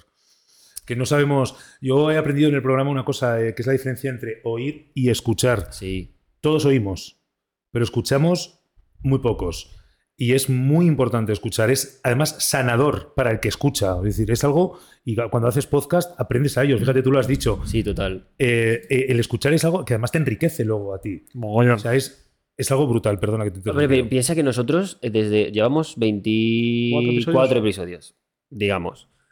No somos la misma persona que el día. Ni el de día uno, coña. porque ha venido aquí artistas, influencers, eh, una medium, eh, un ladrón de banco, o sea, gente tan diferente que, que además han venido porque a nosotros nos hacía mucha ilusión escuchar su historia, lo que nos tenían que contar. Y tienen historias tan diferentes y vidas tan diferentes. Y ya solo el hecho de que vengan y escuches Mm. te nutre de una manera que, que- que te, Sí, te- sí, te sí, hace ver que, totalmente de acuerdo. que Te todas- quita barreras. O sea, yo creo que el ser humano, el ser humano evoluciona cuando baja, baja barreras y baja guardias que no tiene que tener. O sea, yo creo que la única barrera que tienes que tener con alguien es cuando esa, ese- esa persona pasa una falta de respeto, Claro. pasa una falta de humanidad, pasa. Por el resto, si piensa distinto, muy probablemente pueda sacar cosas. Y pueda sacar cosas para los dos lados, de cosas que no quieres y de cosas que sí que quieres. Sí, sí, sí, sí, o sea, pero es enriquecedor igualmente. O sea, nosotros ha habido podcast, cosas. No, no hay tantas, ¿eh? Pero ha habido cosas en este podcast que se han dicho que a lo mejor no estábamos de acuerdo del todo con ellas. O no pensábamos lo mismo. Pero ya solo en interiorizar, decir, ok, esta persona piensa esto por esto, tiene este razonamiento, tiene te- este trasfondo. ¿Lo puedo adoptar a mí? ¿Lo puedo no adoptar a mí? ¿Lo comparto? ¿No lo comparto? Pero eso en sí mismo ya es un ejercicio de haber escuchado y haber interiorizado lo que esa persona te dice. Sí, pero igual que darles el espacio, al fin y al cabo es como estás viniendo, aunque no opines igual, vas a tener el espacio para contármelo, porque no, no vienes para que opinas lo, que, lo mismo Para, que para que te diga yo lo que tienes que decir. Efectivamente. Y el, el escuchar es algo que es importantísimo y a mí me parece la mejor forma de ayudar a alguien, Mm. o sea, o de apoyar a alguien, escuchando. Si es que es, que es como... Eso sí que es gratis. Hay que eh, ejercerlo, eh, también ejercitarlo, quiero decir. La... Yo en el programa se lo aconsejo mucho a, a lo- a los oyentes, que escuchen, a la gente que tiene alrededor. Muchas veces uno tiene un problema y eh, es que no escucha tampoco a la gente que tiene a su amigo, a su madre, a- al compañero de trabajo. Eh, Te encierras en tu problema, en tu drama, en tu telenovela turca. eh, coño, ¿no? Abre un poco la mente y deja que, que la gente te ayude, que la gente te aconseje y escúchales. ¿Sabes? Escúchales, párate, deja de hablar. Que, que la gente tiene mucho que aportarte también. O sea, es. Igual que el, el escuchar es importante, también el, el- el hablar y el comunicarte, el verbalizar es, es, es igual de importante. A Y mí que el mí escuchar va a moldear tu propio discurso también, que va a ayudarte. O sea, que no... A mí lo que más me pasa es con mi madre, tío. En plan, cuando era más pequeño, típica, típicos consejos de madre que dices, Pero nos pasa qué todos, pereza tío. me da este puto consejo, pero con a medida que he ido haciendo más mayor es como, siempre puto tiene idiota, razón, puto cabrón, idiota. y es como, pero claro, ahora que soy más mayor, a lo mejor la escucho, me da un consejo y digo, sé que lo tengo que llevar al pie de la letra, o si no es esto, Mm. va a pasar algo muy parecido. Y antes de pequeño no me pasaba, y es que, es, es que tiene toda la razón del Sí, mundo, sí, pero, sí, pero sí. claro, sabe más el diablo por viejo que por diablo, ¿no? Dicen. Tampoco llames a tu madre, vieja, tío. Es que eso es desagradable de cojones. Que no la llama No vieja, hagas, no cabrón. hagas eso, tío. Mamá, Está feo. Tu madre que tendrá mi edad. Mi madre tiene. Es del 64. Ah, no, es- tiene. Sí, mi madre de 63, creo. Podrían ser amigas tu madre y la mía cuando se junten un día aquí Mira, sentadas. no, no, ¿No no. son no. amigas? No se conocen. No se conocen. No se y- conocen. Y momento estamos bien así, o sea, el día que se conozcan va a ser sentadas en un, delante de un micrófono. Es que no sé, tío, yo es que a tu madre no la conozco en modo intensa, modo madre, ¿sabes? O sea, pero es que mi madre es muy intensa. También, también. Sí. Mi madre es mi madre. No sé, no, O sea, yo soy intenso, pero yo soy una versión descafeinada de ella completamente. no sé, yo la veo como muy moderna, como muy actual. Es muy moderna, es muy moderna. A mí me sorprende muchas veces, ¿eh? Yo a veces me la quedo mirando y digo, hija, digo, ¿dónde ves estas cosas? Yo creo que tienes una suerte de madre. Yo, yo estoy encantado con Sí, ella. sí, sí. Yo estoy ¿Tu encantado madre con ve todos los podcasts? Mi madre se los No, pero intenta no ver. pasaría nada si los viera, ¿no? Sí, No, no, No, no, no. no. porque todo, además es que, bueno, tú lo tienes que saber, que yo con ella hablo de todo. O sea, es que no tengo ningún problema. Yo, todo lo que hablo aquí son cosas que o previamente he sabido, a lo mejor no en tantísima profundidad como lo de la puta sombra de mierda, pero, pero es una cosa que te sabes que ocurre. Claro. O sea, que no es que yo no con ella no tengo secretos. O sea, yo con mi madre tengo muchísima confianza. Al igual que mi padre es una persona menos comunicativa, que su sentido de amor es distinto y su love language es distinto. O sea, que no, no, es, no es el mismo que mi madre. Eh, em, con mi madre es mucha comunicación, así que hay como mucha verbalización de las cosas. Claro. Y mi padre como se entera de las cosas y Además, las eso es buenísimo, ya ¿eh? que tengas comunicación con tus padres. Hombre, total. Mm, Yo creo que. Y más viviendo con necesario. y viviendo Sí, con sí, ellos. bueno, imagínate. Porque ti- tienes que llegar a un punto, o sea, si no es Sí, imposible. y para lo, y lo aislado que soy yo muchas veces y lo, a mi bola que voy y lo que me gusta a mí estar a mi rollo, que soy como muy independiente, lo que llevo, sí, eso. ¿eh? lo llevo siendo como muy, de- muy pequeño y mi madre me lo ha notado mucho siempre. Eh, siempre ha sido capaz como de respetar mi espacio a la vez de, Ah, de estar al día tú- de mí, ¿sabes? Pero tu madre siempre ha sido muy tu safe place, ¿eh? En ese sentido. Sí, sí. Eso está muy O sea, a mí me ha pasado algo jodido, jodido. Y, y es importante. Yo entiendo que no todo el mundo, por desgracia, tiene esa suerte. Yo tengo la suerte de haber podido tener eh, un problema gordo y mi primer recurso que sea mi madre. Qué bueno. Y que mi madre, o sea, mi madre, no porque a mi padre le odie, de verdad que a mi padre le amo, pero su, su- No, pero es que no- su dinami- mi que- dinámica que con no- él de no amor es- es distinta. No es una competición entre ellos. Quiero decir, tu padre Claro, está en el lugar que. Y mi, padre, y mi padre se enteraba de las cosas y mi padre, al igual que opinaba en diferido con mi madre y hablaban de las cosas, eh, no era una cosa que yo hablara directamente con él, sino porque mi madre estaba más acostumbrada a Tu hablar madre le pasaba conmigo. briefings a tu padre. Claro, le Hoy decía, nos ha contado esto. le decía, mira, esto ha pasado. Y dice mi padre, adiós. Y, y ya hablaba con ella. Pero, pero sí que es cierto que, que- que eso es una suerte, tío, el poder tener... Tío, que yo he hablado de que he consumido drogas con mi madre y de que he probado drogas y de que he llegado un día ciego a casa y le he dicho, mamá, me he pasado con esto y con esto. Y me ha dicho, bueno, pues la próxima vez no lo hagas. Pues cuánto cambiarían las cosas si con nuestros padres eh, eh, en, en otras generaciones pudiéramos haber sido tan sinceros Ya. y hubiéramos tenido tanta comunicación, porque nos habrían ayudado y quizá no habríamos seguido dando ciertos pasos en falso. Ahorra Porque una persona adulta nos hubiera dicho, no, para, esto está... O sea, Yo si hubiera, te- si hubiera tenido hijos, hubiera tenido la posibilidad de tener hijos, yo les, la- les habría educado en la comunicación, en cuéntame absolutamente todo, no tengas miedo porque tu padre lo ha hecho también. ¿Sabes? Es que por donde Sí. tú has pasado, yo también he pasado. ¿Sabes? Entonces, en lo que yo te puedo ayudar para decirte, no, por ahí no, mejor no, porque el día de mañana igual. Es lo que te contaba antes de las, de, de- de las cervezas, ¿sabes? Es como, si, si te tomas todos los días dos cervezas, igual la del sábado no la vas a valorar. No te las tomes de lunes a viernes, pero tómate dos más el sábado. Verás cómo les vas a disfrutar. Es lo mismo, ¿sabes? Pues si con nuestros, eh, nuestros hijos o nuestros padres con los hijos tuvieran esa comunicación activa, yo creo que la sociedad funcionaría mucho mejor. Eso es mejor que llevarles a misa. Yo una cosa que me, que me dijo además un profesor de religión que tuve yo, que fue uno de los mejores profesores que he tenido yo en mi vida. Eh, un profesor, un profesor de sustituto que tuve de religión. Luis, si estás viendo esto, ojalá lo estés viendo. De verdad, te echo un montón de menos y ves un montón de ti. Ese pibe eh, una vez nos dijo que los padres realmente... La mosca está ya, esta es otra invitada del podcast. Eh, que los padres no están solo para castigar. A veces tienen que estar para castigar porque un correctivo es necesario. Castigar, pues eso, te quedas inmóvil, lo que sea, X. Pero que el padre está para corregir y aconsejar. Y la corrección y el, y- y el consejo viene de la comunicación. Si tu padre no se sabe comunicar contigo, tu madre no se sabe comunicar contigo, y tú no te sabes comunicar con tu madre ni puedes comunicarte con ella o con tu padre, eh, no va a haber un consejo, no va a haber una corrección, no va a haber un paso previo. Ah, Yo cuando le contaba algo a mi madre que yo sabía que perfectamente que había hecho mal, mi madre me decía, ¿sabes que está mal? Yo, sí, sé que está mal. Y mi madre me decía, vale, pues la próxima vez en vez de hacer esto, trata de hacer esto. Y ahí hay una corrección, ahí hay una mejora. No hay un castigo de base de, esto no lo hagas. Mm, Pero ¿y por qué no tengo que hacer esto? ¿Y por qué? ¿Y por qué esto no está bien? ¿Y qué, qué, qué es la consecuencia de esto? ¿Sabes? O sea, creo que eso es importante. Yo que no voy a ser padre, no. A lo mejor con mis sobrinos lo podré. Bueno, nunca dejo eh, a la Cállate la boca. Llevo diciendo esto desde que tengo 10 años. O sea, no. Bueno, cuidado que te da el reloj No. biológico Bueno, pero eso, eres muy joven para hacer esa afirmación ahora. No, no, no, yo no. de- lo tengo claro, ¿eh? No me, no me, me gustaría mucho ser tío, pero no me creo con la. Pues yo prefiero ser padre, porque tío, al final. tío, eh, tío es todo lo bueno de ser padre y todo lo malo de ser padre, yo creo. Mm, Yo no sé si lo veo así. A mí me gustaría El ser sobrino padre. lúdico, ¿eh? Tú a, tú a- tú a- a tus sobrinos, que tienes cierta responsabilidad con ellos, porque son tus sobrinos y, y al final, pues eso, tienes todo lo bueno de, de ser padre, que regalarles, llevarles, disfrutarles y tal. Pero luego, por ejemplo, hay ciertas cosas que a mí me gustaría que no puedo hacer lo que es educarles. A mí, mi, yo tengo Es que una tía es- en específico que sí que me ha educado bastante también.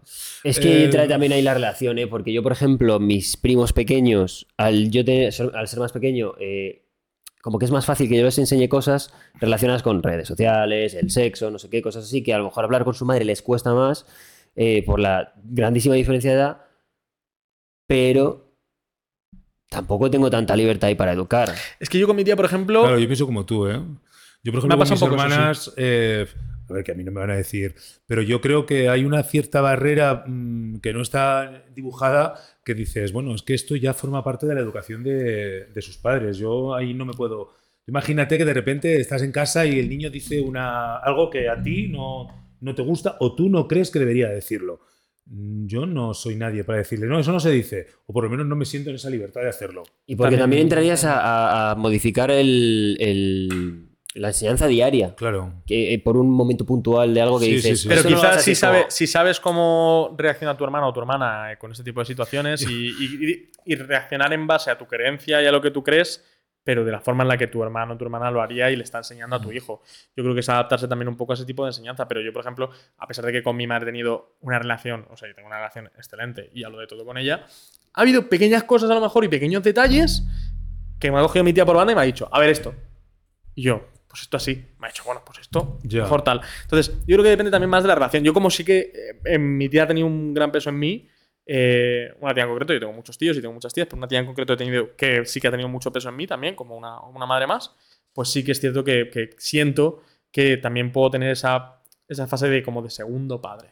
O de segundo apoyo, no de segundo padre, sino. De, ese- de segundo apoyo. Sí, también es un poco la, la experiencia propia que tengo. Sí, no, y, y- y el tiempo que tú puedas pasar. Yo, por ejemplo, es verdad que mis sobrinos, pues he vivido con ellos las visitas que he hecho a Burgos cuando. Claro. Claro, ahí, cuando ahí he es ido, imposible que entres Porque a- soy el tío también, que vive en. Madrid. Quiero decir, si le ves todos los días, pues igual tienes más confianza. Pero claro, yo, por ejemplo, mi hermana que ha tenido tres niños, eso ha sido un espectáculo en casa, los niños saltando para arriba y para abajo. Yo he habido veces que he estado en Navidad en casa y he dicho, eh, pues a mí no me gusta que estén saltando en el sofá los tres niños como locos. ¿Sabes? Pero mi hermana igual piensa que los niños se tienen que desfogar de esa manera. Y también porque ella igual está hasta el coño de aguantar a los niños y dice, pues mira, salta.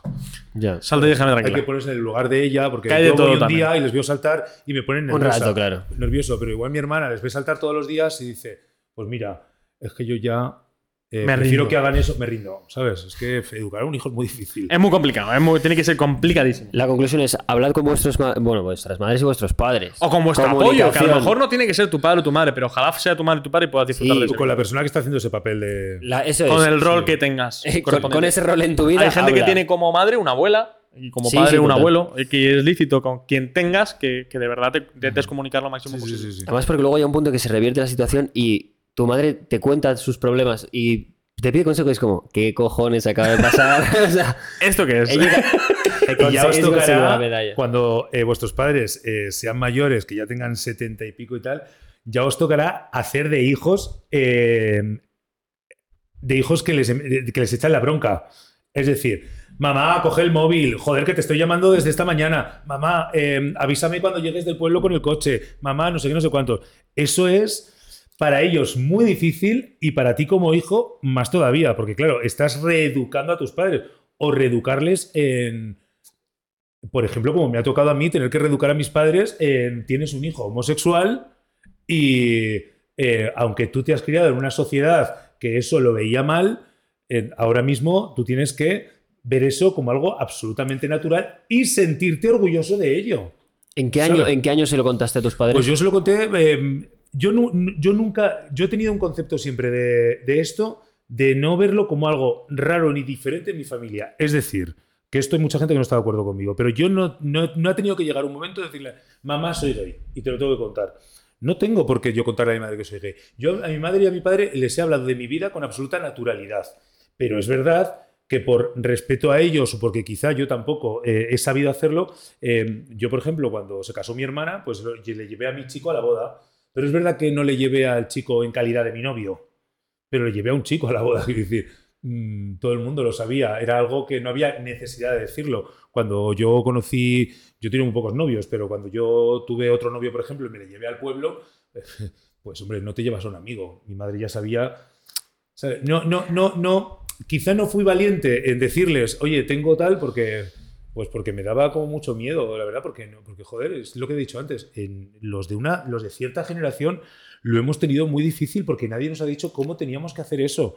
No, no teníamos una educación eh, ni sexual ni, ni emocional de cómo gestionar eso. O sea, un tío con 20 años ahora eh, no tiene ningún problema en contarse. Ni mucho ejemplo, ni mucho referente que, lo, que hubiese Claro, que, le que basarte, ¿sabes? O sea, Entonces, joder, pues a mí me, me- me fue muy difícil, pero yo le he dado absoluta naturalidad. Y llegó el momento en el que le dije, mira, Pedro es mi pareja y me voy a casar con él. Y lo hemos, hemos tomado una decisión de...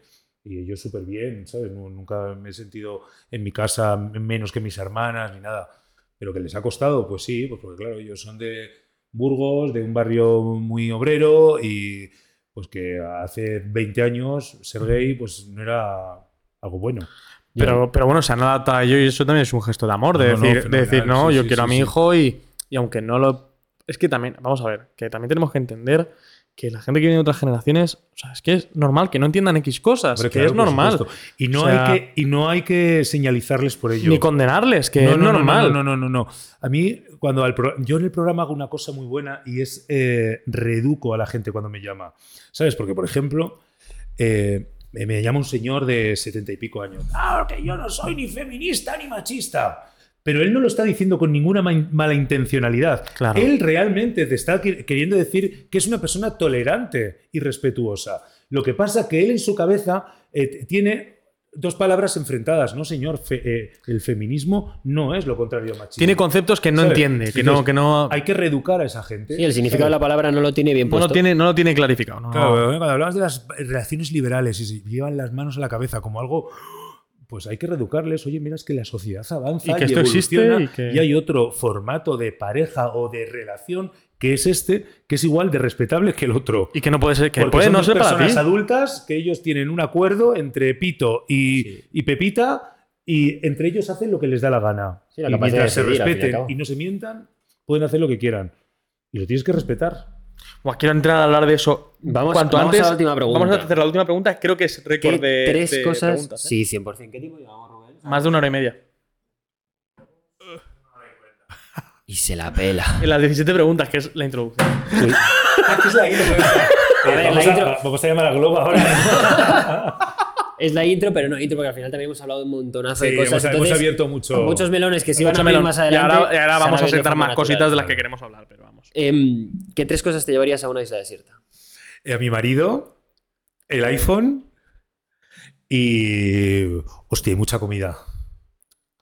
Uf, pero es que El mucha carro, comida, mucha no sé comida. si- Es, es que que el carro. están colando. ¿eh? es Esta, que esta pregunta nos estamos pasando de buenos, ¿eh? Nos están empezando a meter mochilas, Madre. carritos, Pero, joder, ¿cuánto tiempo voy a estar en la isla desierta? de forma indefinida. De forma indefinida necesito. Bueno, pues no, comida no, porque me buscaría la vida para comer. Y el iPhone tampoco, porque no hay electricidad. A no ser que te lo vayas a montar muy bien tú en un momento dado, Una que tengas un petrolera. cargador. A ver, ¿qué te vas una petrolera? Un edificio de. Pues me llevaría. eh, eh, puede, puede ser una persona, ¿no? Sí, sí. A mi pareja me llevaría. eh, y luego me llevaría mm, a una isleña.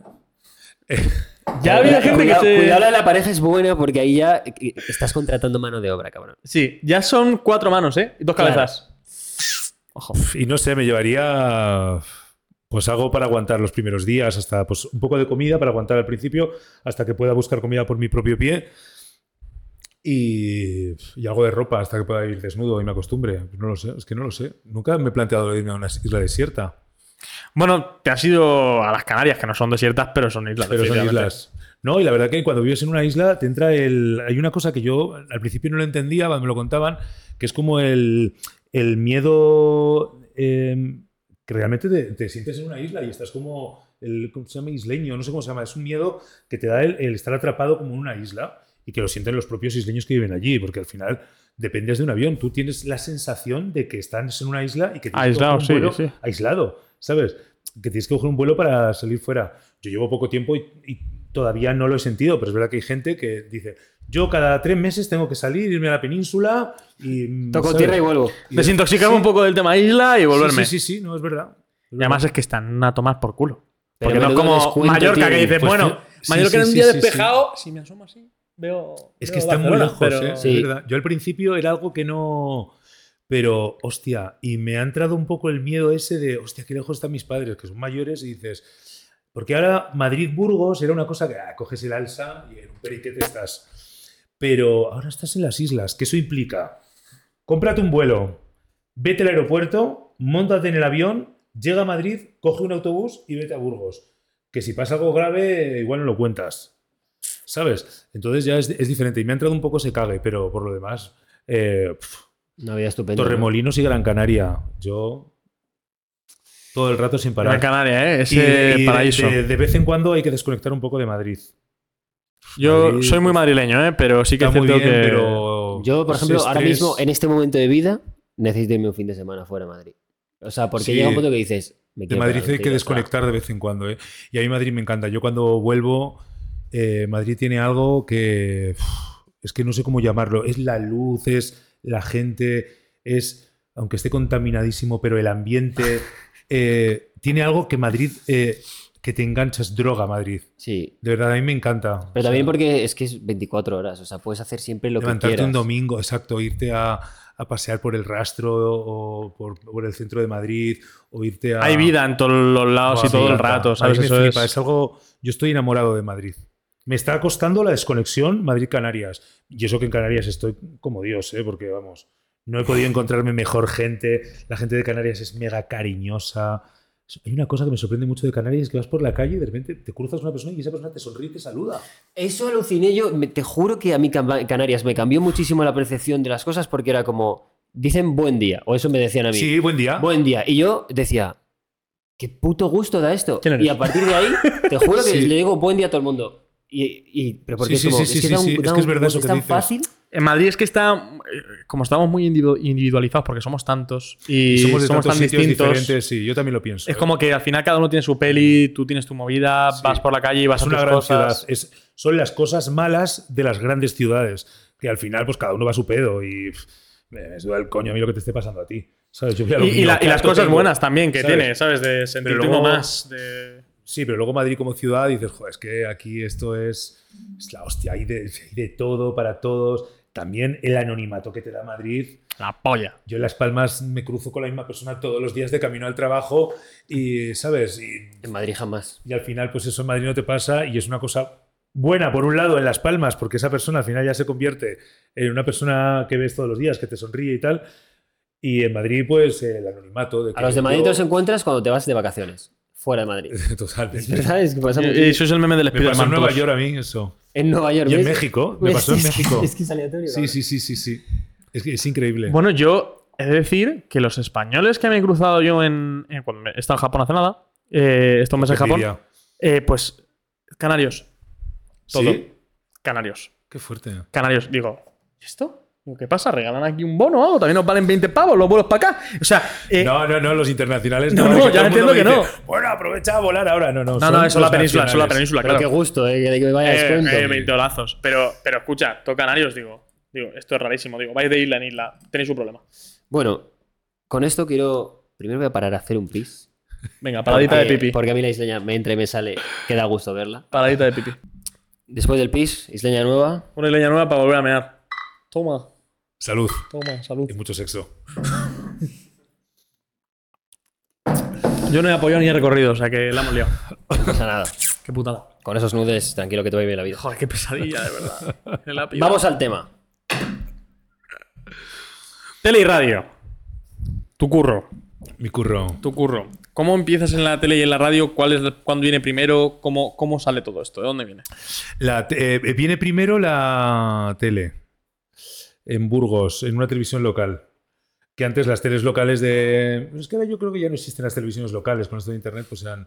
Pero cuando yo tenía 16 años, pues las teles locales en, Burgos, en Soria, en, en Alicante funcionaban muy bien porque era una, era una radio local que le ponía imágenes a lo, a lo que pasaba en tu tierra. Entonces, pues, pues, eh, pues siempre necesitaban pues, al típico chaval joven que le gustaba eso y trabajaba gratis. Y de ahí ya empezó, empecé con la radio. Sí, al principio yo trabajaba gratis. No, a ver, sí, como muchísimos curros, o sea. Yo en- en- en- en- siempre tuve un problema y es que no sabía realmente esto de que le preguntan a los niños ¿qué quieres ser de mayor o qué te gustaría? Yo tenía un problema porque a mí me gustaba la comunicación, pero no, no, no sabía ponerle nombre. Entonces a mí me gustaba hablar, comunicar con la gente, hacer entrevistas y tal. Pero claro, eso era como muy, era como muy amplio todo. Y yo no sabía en mi, en mi casa explicar que me gustaba pues, los medios de comunicación. Aparte de que tú en tu casa contabas eso y te decían, sí, chaval, estudia algo que te eh, fuera a dar dinero. Y entonces pues empecé de la forma más tonta y, y de ahí ya empecé a la radio, hice comunicación, eh, una, un FP, que era muy parecido a comunicación audiovisual que hay ahora, y, y en, pues eso. Y poco a poco. Y de ahí en-. En Burgos empecé en la, en la radio, en varias radios. Cuando fui a hacer la mili ya me di cuenta de que había que estudiar algo porque yo ya me di cuenta de que no te regalaban, una de las cosas buenas que aprendí en la mili es que eh, en la vida no te regalan las cosas porque sí, que hay que trabajárselas y entonces ya me puse a estudiar algo, estudié lo de imagen y sonido, empecé a hacer las prácticas en la radio y de ahí empecé como técnico y ahí se dieron cuenta de que aparte de técnico podía eh, hablar, locutar, porque tenía buena voz y porque comunicaba bien y tal. Y ya empecé a... Y entonces estuve en Burgos muy poco tiempo porque enseguida me fui a Madrid. Porque como era gay, en Burgos no era una persona muy feliz, la verdad. Ahí es cuando descubrí pues, que realmente me gustaban los... Lo acepté, Claro. que me gustaban los hombres y que qué tal. Y claro, yo en Burgos pues veía que no... Futuro eh, personal no tenía. Y laboral, pues poco. Ahora luego vamos a entrar a ese tema también. Eh, vamos a seguir ahora con tele y radio. eh, pero luego cuéntanos bien esa historia porque, claro, al final nosotros conocemos a mucha gente homosexual. Que, pero claro, a día de hoy esto mucho más sencillo. Pero Claro, bueno, sí, sí. luego entramos ahí. Luego entramos. El, el primero en mundo tele, has dicho, empecé a trabajar gratis. ¿Cómo, ¿Cómo es el mundo tele por dentro? O sea, ¿cómo consigue una persona entrar a trabajar en televisión? Pues lo que te he dicho, antes como eh, necesi- eh, ahora es más difícil porque ya hay muchos más profesionales, hay más gente preparada, pero antes como no tenían gente y no había muchos profesionales de ello, el que le gustaba del pueblo, pues entraba, um, pues tú proponías una cosa, tú te pues tú imagínate que tienes este podcast y te viene un chaval súper majo que de repente es humorista y te hace todas las semanas un monólogo, ¿no? Pues Ahora ya lo de trabajar gratis no, pero si tú tienes eh, 3.000 euros y de esos 3.000 euros tienes que repartir y ahí le puedes dar 100 euros cada vez que venga o 50 euros cada vez que venga y es un acuerdo que tenéis eh, entre vosotros dos, pues bien, pero es que antes no, antes te ve- venías y trabajabas gratis y era así. Porque tampoco había muchos ingresos publicitarios en las teles locales. Y entonces Claro. entré, de, entré de, de- de esa manera y ya te vas haciendo tu hueco porque vales. No todo el mundo que entra llega. ¿Sabes? Pues, pues algo que me gustaba, que lo hacía bien y que, y que me lo curraba todas las Y semanas. escalas. Claro, y vas escalando poco a poco y, y eso. Y como en Burgos no estuve mucho tiempo, tuve la suerte de que estando en Burgos conocí a una. Era una señora que me venía. Yo hacía un programa, un magazine. Y, se hacía, y hablábamos de todo. Entonces, había una señora que venía a hablarme del corazón. Que era una, una Mari. Maricruz, que es majísima, la señora mayor ya. Y, y entonces ella venía, me cogía, se compraba todas las revistas del corazón y me las venía y me las comentaba todos los jueves. "Ay, pues chaca, pues era la época de la Sana Sobregón, de la Preisler, tal, no sé qué. Y entonces ella venía y te comentaba.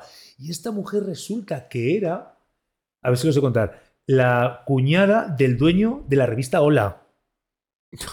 Cágate. ¿Cómo? Sí, sí, sí. O sea, una señora súper. O sea, España es pequeñísima su veces, ¿eh? familia era una familia de dinero, era de los Junco. Los Junco son los dueños de la revista Hola, es una institución en España. Pues ella era familiar. Los Rockefeller de aquí, sí. Sí, sí. Y entonces ella vivía con su marido en Burgos, tal, no sé qué. Y entonces yo le contaba a ella pues, que yo tenía 18 años y que yo me quería ir a Madrid por muchas razones.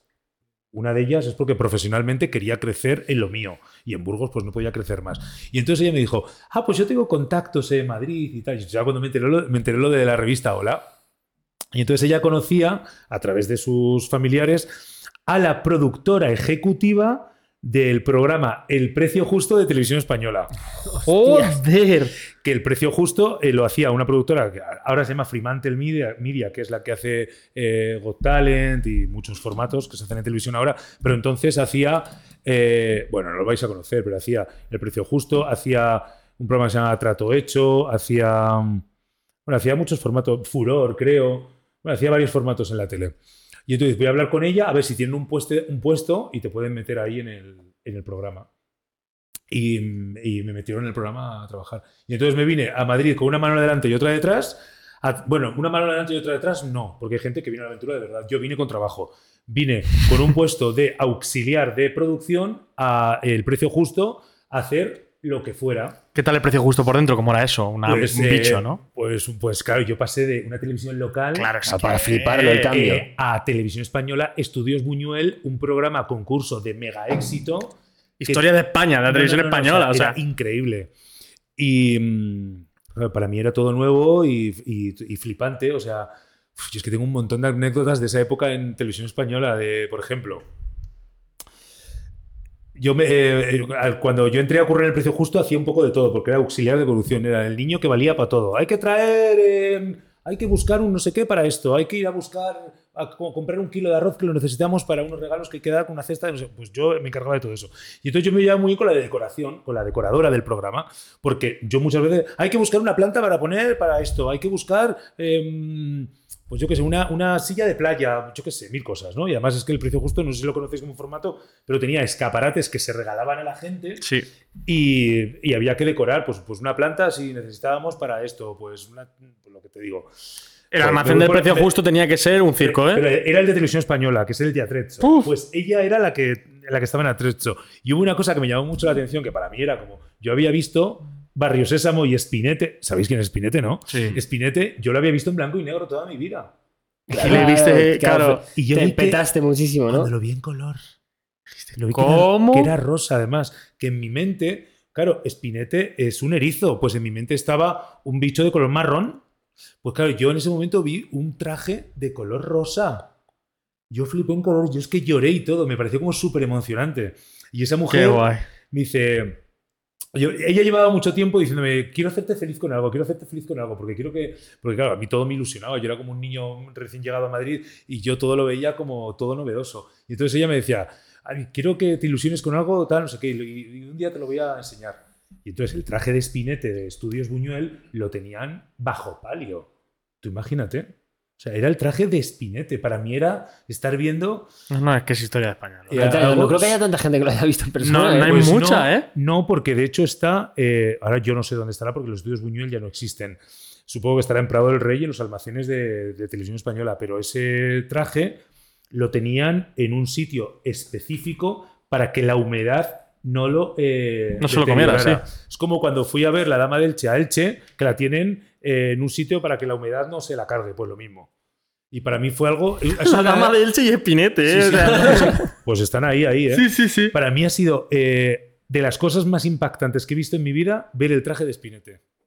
Y los de mi generación Lo me van a entenderán. entender perfectamente. Seguro, seguro. Fue una cosa, una de las cosas que más me ha impactado en la, en, en- en la tele. Y tu transición del, de- del precio justo a después, claro, o sea, nosotros conocemos fundamentalmente tu éxito en la radio En la radio, ahora. sí. De hecho, de ¿Cómo Es que hecho, de tele he hecho muy poquito, ¿eh? una cosa que me ha pasado a mí hoy es que he puesto cara a, a la voz que he escuchado muchas veces en la radio. Que parece una tontería, pero. pero la habías escuchado en la radio, fíjate. Sí, o sea, eso, es que su voz es, además es muy reconocible. Sí, muy Pero reconocible. sobre todo porque llevo más años ahí que Tutankamón. En algún Sí. momento dado me has tenido que... Claro, por cojones, encima, y por las noches, encima que ya es típica cosa que vuelvo en coche, a lo mejor ya estoy hasta la polla de escuchar música, hasta la polla, tú pongo una radio aleatoria totalmente. Alguien está hablando y digo, es agradable la voz, me quedo. Y, y he puesto cara a esa voz y es como, entiendo que habrá más gente que le pase Sí, de sí, lo que me sí, sí, a mí sí. hoy. Pero es curioso. Me pasó con la hija de Paz Padilla, Ana Padilla, que es... eh, Joder. De repente un día miro en TikTok y me habían etiquetado. A mí no, al programa. Y era ella diciendo, ay, estoy aquí en el coche, no quiero irme a mi casa hasta que no acabe esta historia que están contando porque, claro, se ha liado la vecina con no sé no sé cuántos y estoy aquí súper pendiente del, de cómo acaba la historia. ¿En serio? Y yo estoy diciendo, qué fuerte, o sea, está esta mujer en su coche. Ana Padilla enganchada a tu, al culebrón de, de turno. en-. Sí, sí, sí, sí, sí, sí. Hostia, ¿y cuál, cómo es tu transición ya del el precio justo a la radio? ¿Cómo- Pues porque la tele tiene un problema. eh, y es que eh, yo tuve mucha suerte de trabajar en El Precio Justo, que fue un programa de éxito y se acabó porque entró el euro. Y entonces, pues venían los concursantes y tenían que acertar el precio de una cerveza y te decían, eh, en vez de dos euros, pues te decían mm, dos mil euros. Y entonces había un problema, teníamos un problema muy gordo de. mm, a la hora de las grabaciones. Porque se, ¿Se estaba acabó por eso? se acabó por eso y porque entró en juego el diario de Patricia. ¿Os acordáis del diario de Patricia? Joder. Empezó en Antena 3 el diario de Patricia justamente al mismo tiempo que entró el euro. Y entonces, el euro, realmente el euro se cargó el programa. Porque cuando tú veías el precio justo, era, un- era un programa para jugar con él. Tú veías un escaparate y decías, wow, este coche puede costar esto, más esto, más el apartamento, más no sé qué. Eh, esto cuesta 60 millones de pesetas. Cuando entra el euro, que no teníamos A ni todo el mundo puta idea perdido. nadie de euro, era muy difícil. Y además, este programa estaba en televisión española y televisión española tiene una finalidad que es enseñar a la gente el euro. O sea, nosotros, además, eh, la Unión Europea era como u- una de las patrocinadoras del programa para nosotros educar y enseñar al español a utilizar el euro. Y entonces tú no puedes hacer un programa en el que continuamente la gente Va perdida. Estaba equivocada, ido perdida, es que iba perdida. Teníamos que parar continuamente. O sea, tú no sabes lo difícil que eran las grabaciones de ese programa. ¿Se llegó a emitir con, con euro Sí, sí, una, sí. una temporada? Una temporada o dos. Yo creo que una. Nada que más. sería un puto Cristo, ¿no? De Sí, temporada. y además también se nos unió a que el presentador del programa era Carlos Lozano. Fue el año que empezó Operación Triunfo. Él se fue a presentar el Operación Triunfo gordo, el de Rosa. El- el Y a nosotros nos pusieron otro presentador y ya se Bajó juntaron, la cosa se juntaron muchas cosas. El euro, se nos fue el presentador estrella, que era Carlos Lozano, en ese momento. El diario de Patricia empezó en Antena 3 a hacerse su hueco. Lo petó, Y los tío. programas de televisión pues tienen una vida y cuando se acaban, se acaban. Y ese pues llegó su momento, se fue. Y entonces yo me di cuenta en ese momento de que tenía que buscarme un trabajo eh, más, eh, más serio, porque me quedé sin trabajo en ese momento, me acojoné y entonces empecé a trabajar en la radio, me di cuenta de que la radio era más un trabajo a largo plazo, me sentí muy cómodo y, y- y además pues empecé en una empresa fuerte como era eh, la SER, me hicieron un buen contrato y ahí sigo, quiero decir. ¿Qué consejo darías a día de hoy para que alguien empezase a trabajar en la radio? O sea, independientemente de echar currículum y toda la historia, que esa parte la entiendo por, por completo, pero alguien joven que dijese, wow, pues me encantaría ser locutor. Pues que asumas que vas a cobrar poco, que es un trabajo vocacional, que mm, al mismo tiempo que es un trabajo vocacional y que vas a ganar eh, poco, vas a tener mucha satisfacción profesional. Quiero decir, lo que vas a hacer te va a molar mucho y, y te va a aportar posiblemente más emocionalmente que económicamente. Evidentemente, las grandes estrellas de la radio cobran mucho. Eh, yo no soy una gran estrella de la radio. Tengo un programa importante con mucha audiencia que lleva muchos años y en una emisora muy importante como es Dial, que es la segunda radio más escuchada de este país.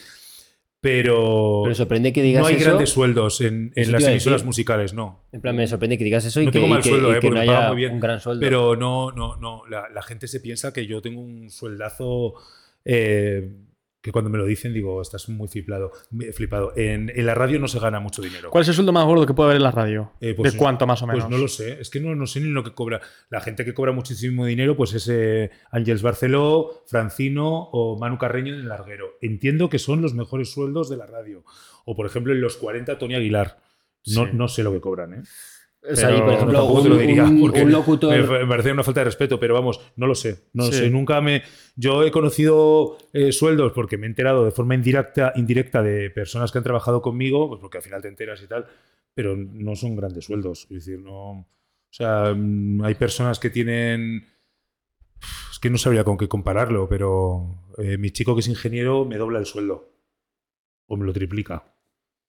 Pero Porque, bueno. por ejemplo, un locutor medio. tío. O sea, eh, tú llevas muchos años ya, pero si, si este y yo entrásemos mañana y dijese, por algún casual de Dios, un programa toma para vosotros, Podemos ¿Qué? hablar, ser, si queréis hablamos de cosas, pero... ¿qué podría ser un sueldo eh, que, que cobrásemos nosotros? ¿Un, un 1.500, 2.000 o algo así? Sí, por ahí. O sea, un curro. Sí, ¿Curro bien pagado? ¿Bien pagado? ¿Está más o menos sé, bien pagado? Yo siempre digo, eh, pues co- cobro lo que cobra una persona que lleva en Mercadona 10 años trabajando. Sí, claro, es Una que perso- muchos es que los sueldos de Mercadona son públicos. Entonces, bueno, mira, eh, mm, eh, yo estuve trabajando durante un tiempo en el corte inglés cuando tuve que pagar la multa de Hacienda porque necesitaba ganar dinero por otro lado para poderlo pagar.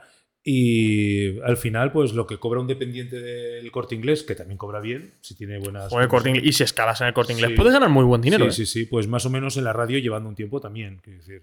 No se ganan grandes sueldos, pero es, si llevo 25 años trabajando en la empresa es porque yo estoy muy contento trabajando Está en la claro. empresa en la que trabajo, porque me cuidan muy bien, me han dejado hacer siempre lo que he querido, nunca me ha llamado un jefe para decirme, hombre, me puedo dar unas directrices, porque todas las radios y todas las empresas tienen su, eh, su libro de, de, ¿sabes? De, de sus normas de estilo. Pero nunca me han llamado la atención, me han dicho esto por aquí, esto por allí. Entonces yo estoy muy feliz. Pero no tengo un gran sueldo, ¿no? No es De- como escalar en la tele, que dices, si escalas no, en la tele puedes pillar Pero es que viruta la- fácil. En la tele, los, eh, los chavales que trabajan de redactores eh, tampoco tienen grandes sueldos. No, claro, O o sea, yo conozco a reporteros de Sálvame que llevan muchos años trabajando en Sálvame que tienen mi mismo sueldo.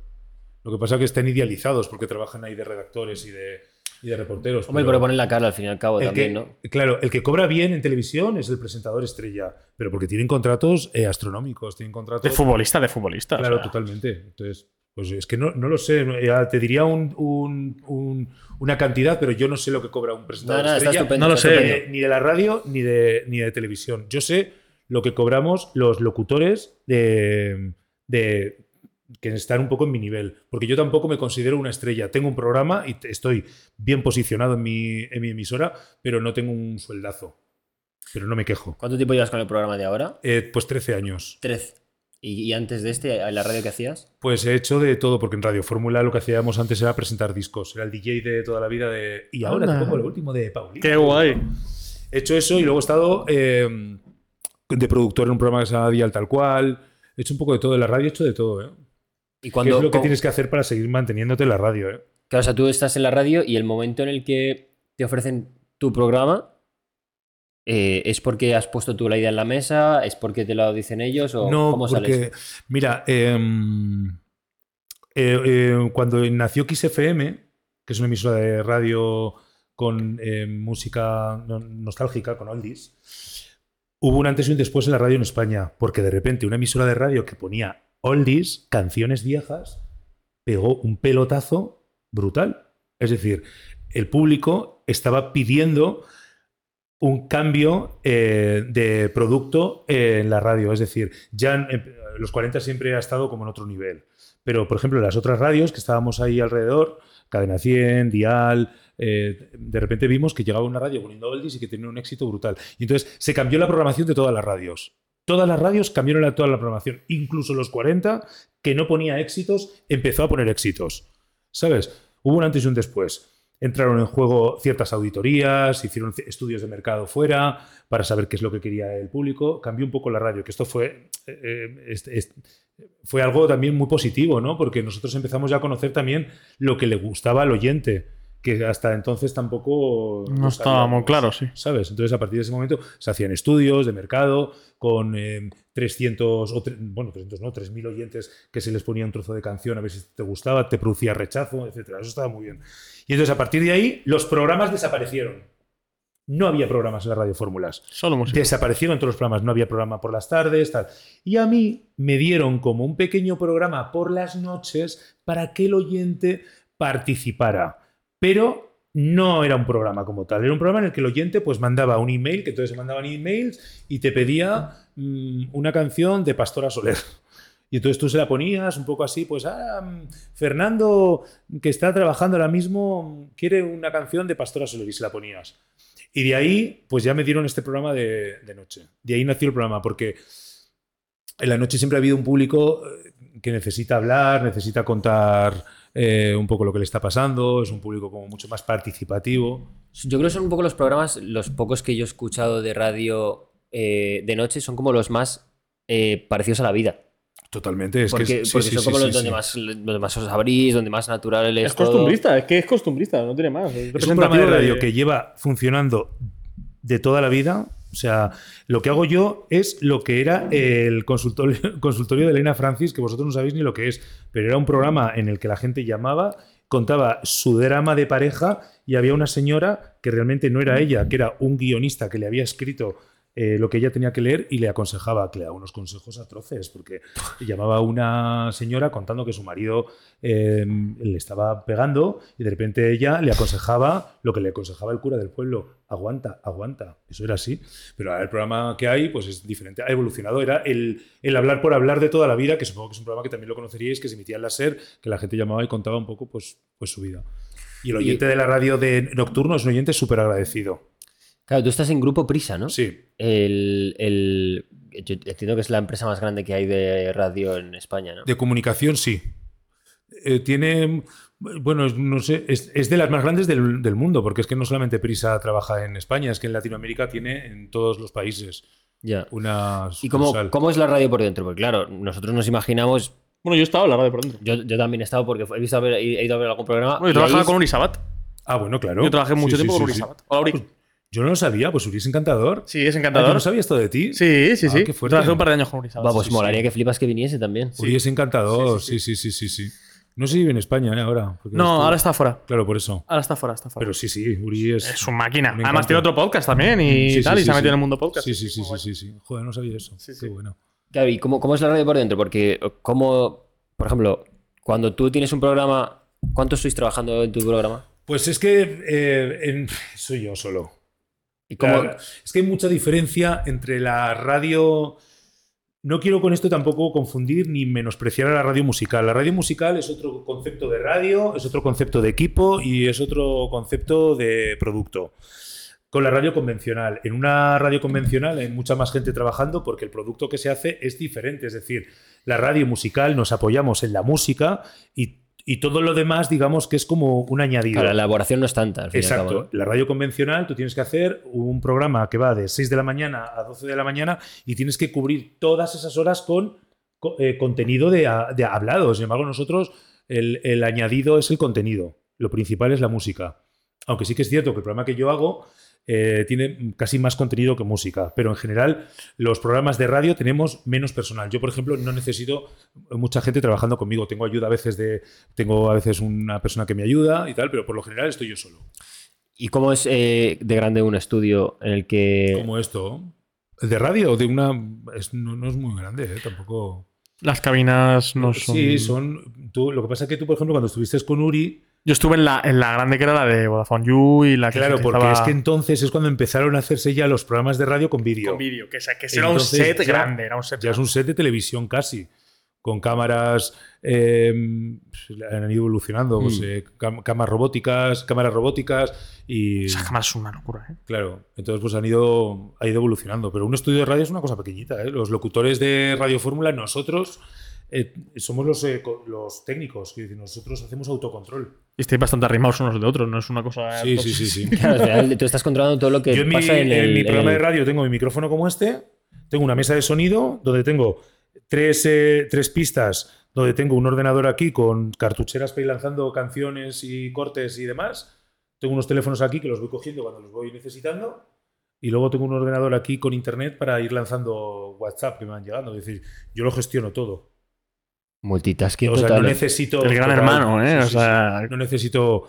Pero a veces casi mejor, ¿eh? Porque yo lo tengo todo controlado. Esto es como el que se hace claro. un Twitch en su casa en directo que lo controla todo. literalmente. Pues es lo mismo. Qué bueno. Y en, y en 13 años de programa entiendo que habrás escuchado De todo. absolutamente de todo. Alguna cosa. Y más aún te- teniendo en cuenta. O sea, El contenido que desarrolla un Y que- poco y que- de qué va tu programa, de, de qué va tu programa nocturno y de qué. para que la gente pueda entender el por qué hay tanta anécdota. Pues el, programa nuestro es, se llama Que falló en lo vuestro. El oyente llama y nos cuenta lo que ha fallado en su relación de pareja o lo que está fallando en su relación de pareja.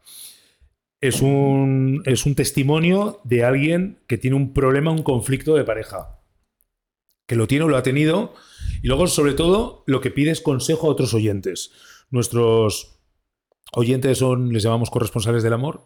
Eh, y entonces lo que hemos conseguido, que es, y eso se consigue en los programas de noche, que lo consigue, por ejemplo, el Faro, eh, el Si Amanece Nos Vamos, es crear una comunidad, que es muy importante, que vosotros en los podcasts también lo creáis, ¿sabes? Que son como los seguidores del programa, que están ahí y ellos además participan haciendo el programa activamente. Es decir, nos llama un oyente para contarnos un problema de pareja y luego todos los corresponsales, en mi caso los corresponsales, el resto de oyentes, lo que hacen es como aconsejarle.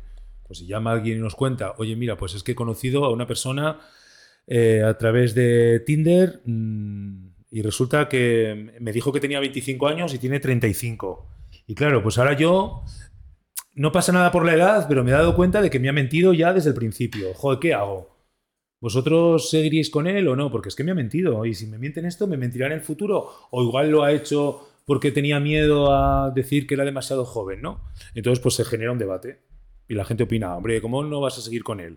Pues hombre, todos hemos mentido cuando hemos conocido a alguien a través de las redes sociales o no. Yo, yo no permitiría nunca que me mintieran porque si, te, si abre la puerta de la mentira, eh, abre la puerta ya a mentirte en otras cosas más importantes. Claro, entonces tú vas metiendo tu opinión mientras Claro. vas metiendo también la del. Ten en cuenta que la- Pero, y, pero, y, por ejemplo, para meter eh, la opinión del público, eh, ¿es por audio? claro, ellos no, notas de voz y, pero, por, pero- y por llamadas. pero tú no filtras antes lo que dicen. sí, ¿o sí, claro. Yo ten en cuenta que al ser un programa musical, yo entre contenido y contenido Vas escuchando cosas. hay una ¿no? canción. Con lo Vale. cual, durante esa canción, yo, y además yo hago un trabajo de producción. Yo, por ejemplo, en el programa del lunes ya sé de lo que voy a hablar. Y yo ya, eh, y el oyente ya sabe de lo que vamos a hablar porque yo se lo conté el jueves y porque el mandando. programa mío se queda colgado en podcast. Y entonces, yo en ese podcast, el que lo escucha en podcast, ya sabe de qué se va a hablar y ya me está mandando notas de voz, con lo cual yo ya empiezo el programa con contenido preparado. Y luego, a lo largo del programa, es un programa muy fresco y muy de directo, es decir, va llegando cosas. Y luego, el oyente que tengo yo, mm, pongo la mano en el fuego que de cada 100 mensajes que me llegan, 0,1 tienen algo que no puedo emitir. Qué bueno. Con lo cual, eh, muchas veces, si Está sé muy que- sano el público, además, sé qué guay es eso, ¿eh? Claro, si tengo Isabel de Tenerife que me ha escrito y mandado notas de voz todos los días, sé que Isabel de Tenerife puedo poner su audio A ciegas. a ciegas. Tú, los pasaría lo mismo, quiero decir. Sí, sí, sí, Tendrías total. un audio de una persona que sabes perfectamente que no vas a tener ningún A lo problema. mejor nuestro ratio sería peor, ¿eh? Habría alguna burrada más que otra. Pero bueno, pero, pero porque vosotros sabéis que te- pueden. pues, Quiero decir, en mi programa no cabe el que alguien. No, claro, claro. Pero en el tuyo sí, no pasa nada. ¿Sabes? Si mi programa fuera un programa de bromas o de salseo de otro tipo, pues tampoco pasaría nada, lo metería. Claro, hablábamos de antes de, claro, el tema de que haya un micrófono abierto, que en cierto modo es un micrófono abierto, aunque sea filtrado, eh, llegan cosas raras. ¿Qué Sí. es lo que se haya emitido? ¿Qué es la llamada más rara que hayas podido tener o más complicada de tratar o alguna que destaques que digas, me acuerdo de esta?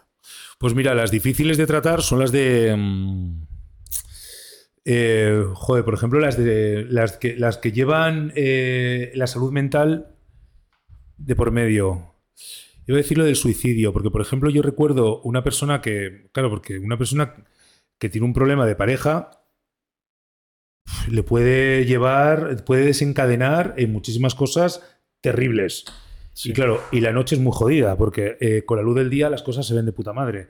Pero por la noche, cuando no puedes dormir, cuando encima te has tomado pastillas para intentar dormir y encima no te puedes dormir, Estás solo. y ves que estás solo y ves que no puedes salir de ese problema que tienes porque te ha dejado tu novia y no entiendes por qué te ha dejado tu novia, pero te ha dejado, porque cuando tú tienes una pareja, eh, es, un es un acuerdo entre dos personas y una de ellas ya no quiere estar contigo, lo tienes que aceptar, amigo, pero no quiere estar contigo.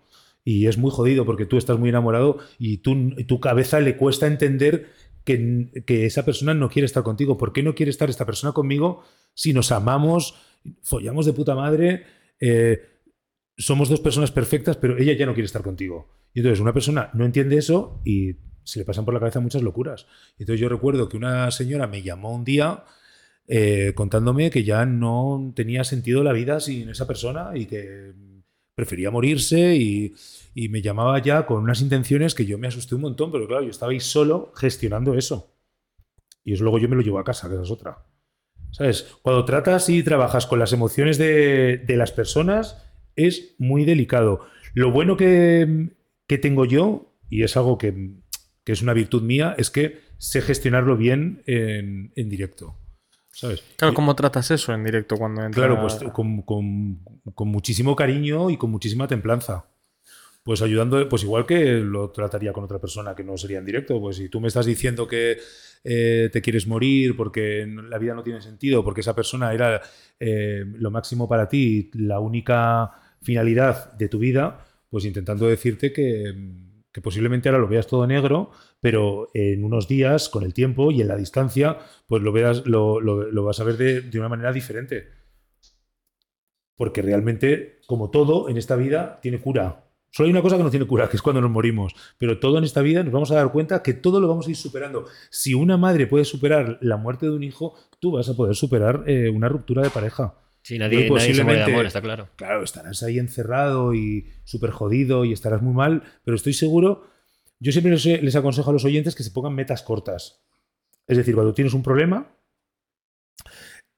si tú lo, eh, si lo ves como a largo plazo, te vas a ahogar más. Pero tú piensa, a ver el jueves cómo estoy. Bueno, a ver mañana, a ver cómo voy a pasar la noche. ¿Sabes? Y mañana seguramente que te encuentres mal también, pero que hayas dado un pasito adelante. Si, las metas te las pones eh, en, pequeñas fases, lo vas, a, lo, vas a, lo vas a superar mejor. Y el oyente eso le relaja mogollón. Yo he tenido oyentes que se han metido ellos en su, ay, que no, que no, que no, que no. Digo, mañana llámame, ¿hacemos la prueba? No, no, hacemos la prueba. Llámame mañana. ¿Qué te- y me, me llama al día siguiente. Hombre, en directo no le meto, pero le atiendo. ¿Y qué tal? Ay, pues mira, mucho mejor. Me vino muy bien lo que decíamos antes, el hablar, el verbalizar, el, El sí. Que alguien te escuche y tal. Es, es- es- al final, un psicólogo es lo que hace. ¿Por qué tenemos que ir al psicólogo? Porque hay alguien que te escucha y te da unas directrices. Al final estás deprimido, necesitas curar y sanar eh, eh, tu mente con, con- con ciertas pautas. Eso, es- eso son las terapias.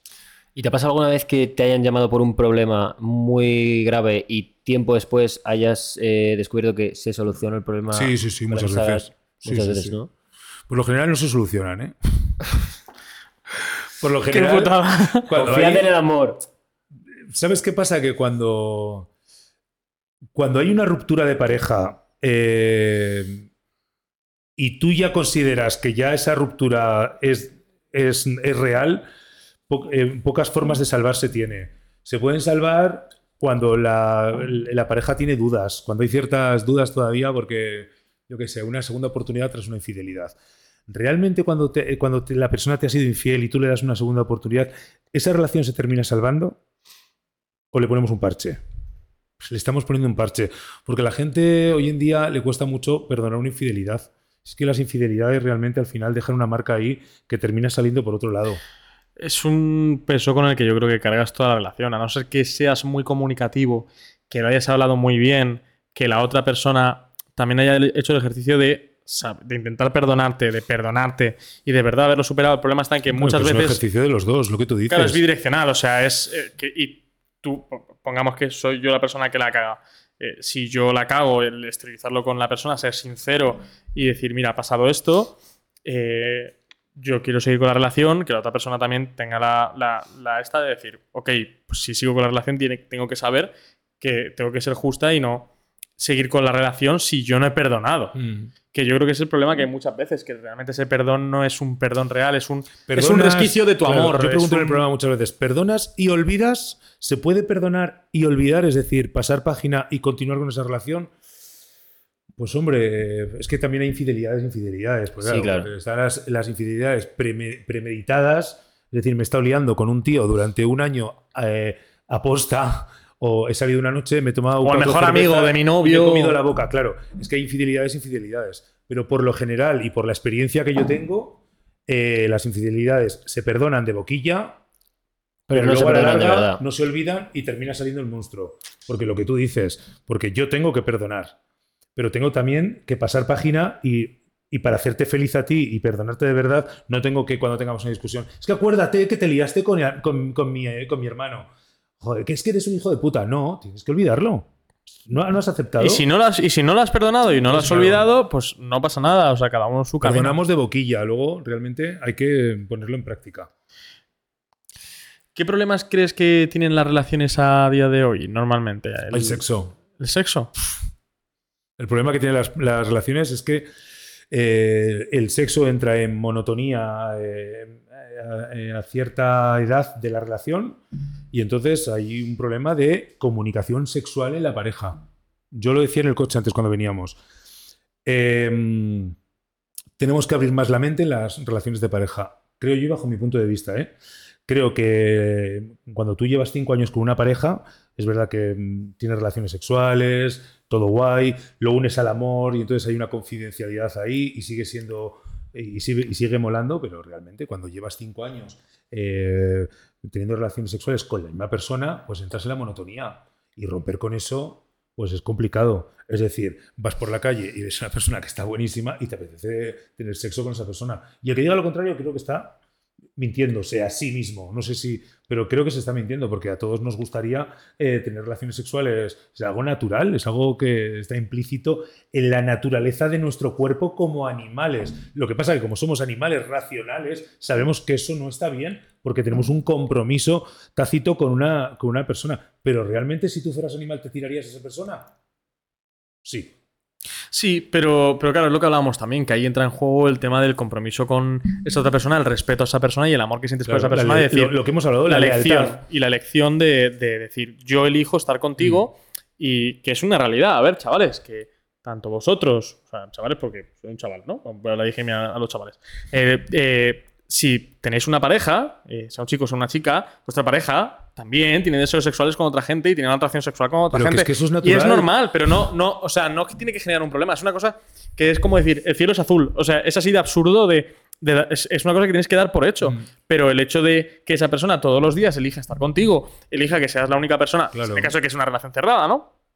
De la única persona con la que tener sexo y demás, eso en sí mismo es un gesto de amor todos los días. Mm. Porque todos los días esa persona elige estar contigo. Pero también te digo que yo creo que hay muchas formas de salir de una de, de la monotonía en el sexo sin. También es. pues es una- parece un ejemplo lo que has dicho. Es una opción, es- el dedito. Ah, ya, claro. Por ejemplo, pero sí. lo- En muchos- heterosexualidad es el dedito. O sea, Sí, muchos sí. colegas nuestros muchas veces No, hablamos pero y es sí. como.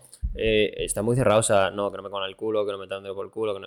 Es como, a ver. Pues tío, qué sé, se te van a acabar Hay las que- opciones. Hay que abrir la mente, prueba, cariños. Es prueba que- cosas, o a lo mejor a lo mejor no quieres abrir la relación, pero te planteas meter terceras personas en la, en la historia. Yo qué sé, salir de esa manera. lo Yo cada vez Hacer escucho cosas más distintas, historias tío. de relaciones abiertas en el programa, pero cada vez escucho más. Pero me, me- me sorprende muchísimo porque además mi programa es un programa eh, para gente adulta. O sea, no solo tenemos chavales jóvenes que nos llaman, pero tenemos gente de cincuenta y pico años que nos llaman al programa y que de repente, después de 20 años de matrimonio, Han se han sentado y han dicho, oye, pues es que vamos a abrir la relación.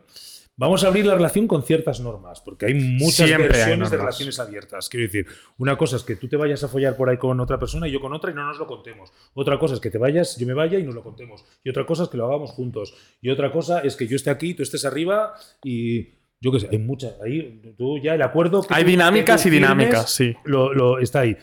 Pero yo creo que es algo que a la gente le está ayudando a tener una eh, relación de pareja mucho más saludable que la que tenían. Yo prefiero tener eso con mi, con mi pareja a que mi pareja me esté siendo por ahí infiel con otras personas sin contármelo y que mm, eh, mañana me encuentre yo con una gonorrea. ¿Sabes? Es No. que es lo que está pasando. Y sería lícito que dijeras, oye, mira, pues no va conmigo tampoco, porque a ver que esto son lecciones, que esto es No, no, importante. por supuesto, luego ya Y- está eso. Y si se os presenta la tesitura de que vuestra pareja quiere abrir la relación y vosotros no os sentís preparados y no queréis, a lo mejor es que vuestro camino ahí se acaba y no pasa nada y, y tenéis intereses distintos, que es lícito, que hay Bueno, gente ya- que no está ya- preparada, no lo busca, no lo quiere, no, no está adaptada a ello, ¿sabes? Entonces... El otro día hablamos precisamente de esto, porque ya te digo yo que es, una- es un tema muy recurrente en el programa, pero el otro día hablamos precisamente de, de esto. Concretamente estábamos hablando de los locales de intercambio de pareja, que yo no sabía que existían tantos. En- yo pensaba que esto estaba en Madrid, pero hay, un montón, al parecer, sí. En todas las ciudades, incluso algunos varios. Yo no lo sabía, ¿eh? Y esto me llamó un tío de Sevilla, dice, no, porque yo con mi pareja lo hacemos desde hace un tiempo y nos ha abierto mucho la mente. Y entonces dice, todo ese tema sexual que para nosotros será un problema, nos lo quitamos en un fin de semana que salimos. Entonces, un fin de semana salimos a un local de intercambio de parejas, todo el tema sexual nos lo quitamos y luego ya hacemos una vida de pareja eh, normal, sin sexo o con muy poco sexo. Pero claro, ¿qué pasaba antes? Que como necesitábamos el sexo, no sabíamos por dónde sacar esa parte sexual de nosotros. Y entonces llamó a otro oyente al programa y dijo, y- y dijo, pues mira, yo es que lo probé. Y lo probé y es verdad que nos sentimos muy incómodos. Fuimos a un local, yo no podía ver a mi mujer con otro hombre. O sea, era una cosa que en mi mente hacía una explosión. Vale, pues perfecto. Lícito. Perfectamente lícito, me parece muy bien. Y oye, y chapó, porque me parece una demostración de amor hacia tu pareja, dar ese paso, intentarlo por salvar la relación. Me parece un paso súper súper importante. No todo el mundo lo haría. ¿Sabes? Pero tú quieres a tu pareja y quieres salvar la relación porque realmente os habéis dado cuenta que eh, ne- necesariamente ne- tenéis, necesitáis el sexo, pero no, no tenéis sexo porque, porque es que no os ponéis. Es que hay parejas que no se ponen, ¿eh? Pero se quieren un montón y no quieren estar separadas, pero es que ya no se ponen. Claro, pues, pues, cuando te has eh, eh, tirado a la misma persona durante 20 años y ya has, eh, has hecho el pino puente y, y ya no quieres hacer más cosas, porque no quieres innovar en otras cosas, pues entonces mm, dime tú cuáles son las salidas que tienes. Y al final, por el sexo, pues empiezan muchas discusiones.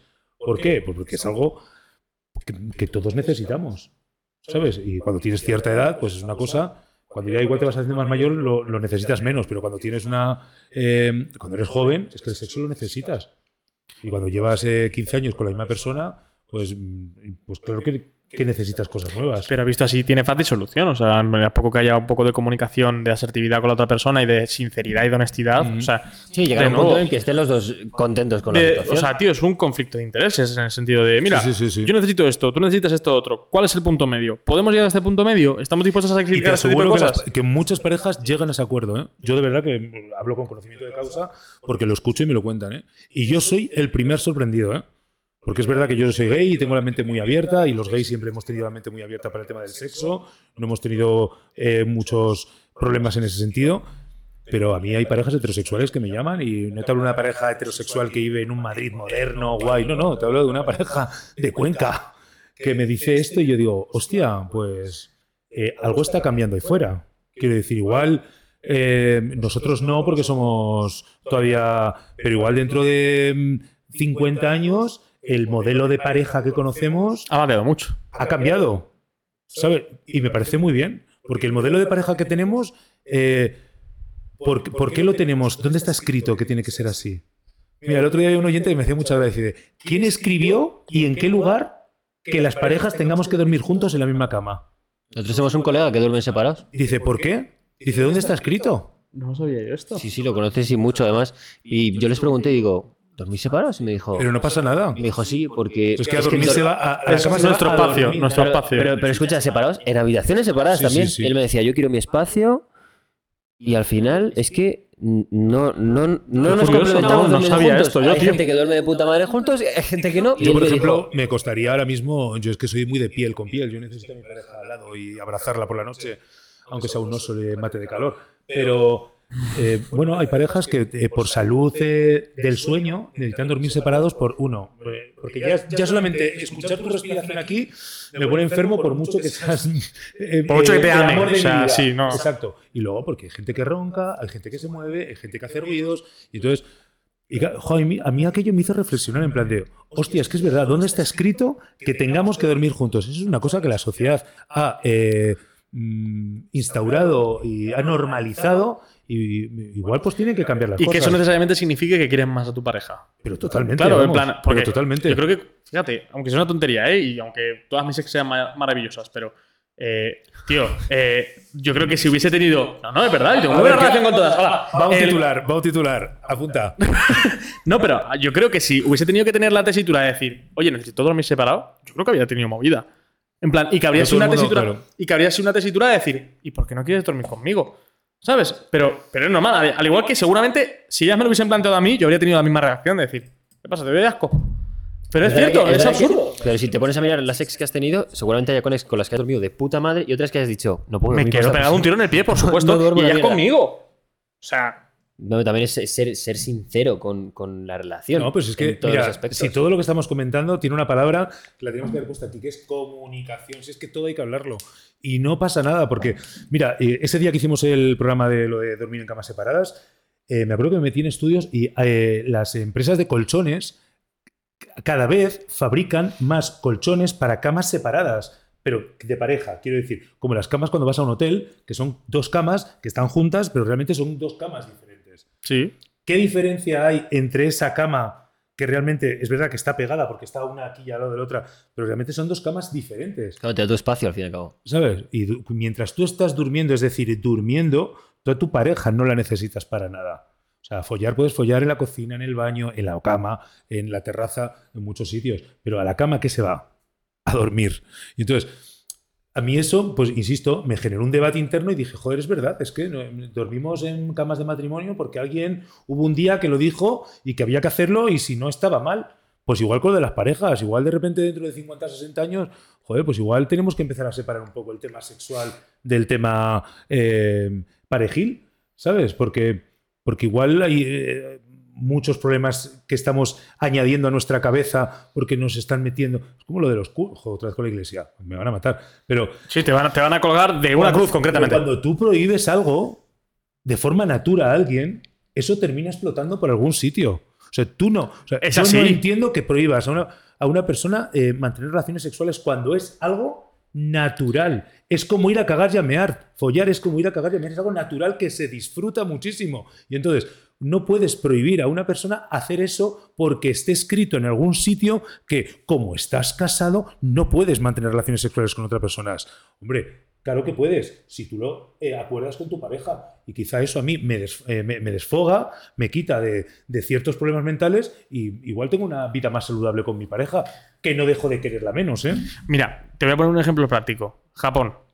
Los japoneses, lo que dices del tema de que tú les comprimes y les comprimes y les haces tabú y eso sale por algún lado, los japoneses como sociedad tienen cosas buenísimas. Pero el sexo, el tema sexual es un problema que tienen gordo. ¿Por qué? Porque durante muchos años, ahora es cierto que es más abierto, pero eh, durante muchos años han estado muy comprimidos, ha sido muy tabú el tema de hablar del sexo, de las relaciones esporádicas, Por la que cultura. eran cosas que ocurrían, porque ocurrían, pero no se hablaban. Entonces era como, nadie habla de esto, nadie quiere afrontarlo, pues, ¿qué ocurre? Que acaban teniendo dinámicas de sexo, primero, irreales, y segundo, muy turbias. Y acaban teniendo condiciones sexuales muy turbias, o sea, situaciones sexuales muy turbias y gustos sexuales muy hecho, turbios. Dile, dile lo que vendían en una máquina. Bueno, a ver, claro, o sea, yo he estado en el sex shop más grande del mundo, que son ocho pisos y están en Quijabara, ¿vale?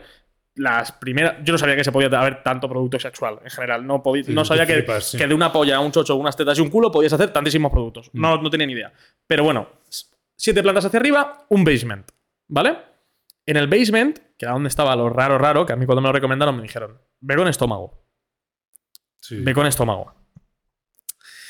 Claro, yo una de las cosas que vi, que a mí me, me- me- me enfermó muchísimo y que yo, de nuevo, estas cosas, cuando viajéis estas cosas y demás, tenéis que viajar con la mente un poco abierta y no, no defendiéndolas, pero entendiendo de dónde viene esto. Mm. Había muñecas de niñas pequeñas, muñecas sexuales.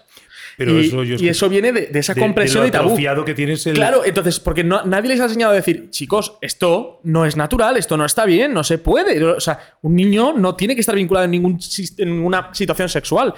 Y también había una máquina en la que había una que está menos turbia, pero, pero bueno, es fetichista, pero eh, era una máquina de tangas usados. Y uno de ellos tenía reglas. O sea, tenía con regla.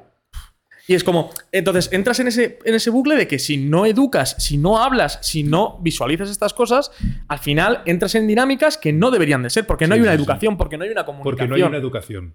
El problema es por eso. Porque yo siempre he pensado que cuando, lo que decía antes, cuando tú prohíbes, si tú a un niño le dices, no metas los dedos ahí, no met- el niño va a meter los dedos ahí. Porque lo va a meter por curiosidad o porque eh, si tú le prohíbes eh, eh, por algún lado, tiene- igual no mete los dedos ahí, pero los mete en otro sitio que es más peligroso todavía. Yo siempre he pensado que a una, a, una persona le prohíbes mantener relaciones sexuales, llega un momento que, que su, su cerebro se bloquea de tal manera que los termina manteniendo con quien sea. Completamente. Pero es así, es que yo no, lo tengo clarísimo. ¿Sabes? Y en el tema de parejas, cuando. cua- no, llevo. mm, no sé cuánto me dijo una chica que llevaba como eh, 18 años sin tener relaciones sexuales. 18 años. Digo, ¿Qué me eh, dices? Sí, sí, sí, sí. Digo, eh, no, ¿Pero ni- se y- masturbaba o tenía actividades Tenía sexuales? relaciones sexuales con, sí, con Sí. ella sí se masturbaba, pero eh, Pero bueno, igualmente. la uf, necesidad de tener relaciones sexuales con otra persona, yo creo, lo- yo a lo que, a lo- bueno, además es que me acuerdo que en aquel programa nosotros tenemos un un podcast de sexo y llamamos a uno de los sexólogos del podcast para ver qué, qué- qué había pasado. Y lo que había pasado en esas relaciones es que ella lo había normalizado. Y entonces era como, llegaba un momento, como ya habían pasado eh, 3, 4 años, ya ella llegó un momento en el que yo ya pues no voy a tener nunca relaciones sexuales. Me he acostumbrado a vivir con mi marido sin tener relaciones sexuales y entonces he normalizado no tener relaciones sexuales y no las tengo. Pero, pero tú por qué me llamas al programa? Porque no las tienes y porque las quieres tener. Porque si no, no me llamarías al programa para decirme, no, yo no tengo relaciones sexuales. No, no. ¿A ti te apetece? ¿Te gustaría tener relaciones sexuales? Hombre, claro que me gustaría. Yo tengo la necesidad. Digo, joder, pues es que te estás aguantando algo ahí que, mm, que sinceramente te está generando una depresión y un problema grave en la cabeza. Es que va todo unido. Entonces, todo eso hay que normalizarlo y hay que, sobre todo, educar a la gente de que el sexo es algo normal y natural y que hay que utilizarlo para nuestro beneficio, el nuestro y el de nuestra pareja. Y dentro de la pareja, que al final una- es una empresa, pues tienen que pues, ponerse sus cláusulas y decir, pues esto es así, esto es así. Pues lo que te decías antes, pues igual es que nos han dicho que meter el dedo por el culo es algo. Joder, nos han tachado a los maricones todo el rato que. eh, joder, es que es algo que se. Yo conozco muchísimas parejas heterosexuales que tienen relaciones sexuales. eh, él, eh, o sea, ella con él. eh, sexualmente eh, anales. Yo tengo un podcast de que se llama Sexo Anal en el que hablo con un hombre heterosexual que descubrió el sexo de verdad gracias a eso. Señores, que la próstata está en el culo, que es metiendo el dedo por el culo. No pasa nada, ¿eh? No eres más no hombre pasa nada. ni menos hombre por Ese es el ¿eh? problema, el daño a la No, no, no, virilidad, no, no, que no, pasa No, no, absolutamente eso Es nada. una cosa muy antigua, lo de yo soy más hombre que tú o menos por eh, que tengo sexo anal o porque me gustan los hombres o porque tal. Somos igual de personas. Sí, pero Literalmente siendo- no vales menos, tabú. no vales es menos. más un hombre por ser hombre que, que- que por ser mujer. Es que, por favor, hay que empezar a, a- a limpiar un poco esa, esa mente. ¿no? Yo- sigue Ay, ay. siendo muy tabú porque, por ejemplo, nosotros hablamos un montón de escupir, que el otro día vino una chica que hablaba del pis, de. O sea, de todo, hablamos de todo. Y mucha gente reacciona Raro. que les sorprende, incluso en nuestra vida personal, de que lo grabamos. Incluso gente joven. Mm. Hablas con gente y dices. Pues porque, hay- porque no hay educación sexual. No la hay. Bueno, ninguna. No la hay. Absolutamente ninguna. Yo, fíjate, hay la mejor dosis que he tenido de, de educación sexual fue por un profesor que tuvimos una conversación con él, fue en bachillerato. Eh, pues eso, que, que salir de clase y hablábamos de muchas cosas y sin más, hablas ya fuera del profesorado, ¿no? De humano a humano, de persona a persona. Y, y a mí me, nos soltó una frase, tío, que dije, tío, resume bastante bien. O sea, si tuviera que dar una educación básica en una frase, una ed- educación sexual básica en una, en una frase, sería: el sexo, nos dijo literalmente, el sexo hay que hacerlo con coco, con consentimiento y con comunicación. Claro.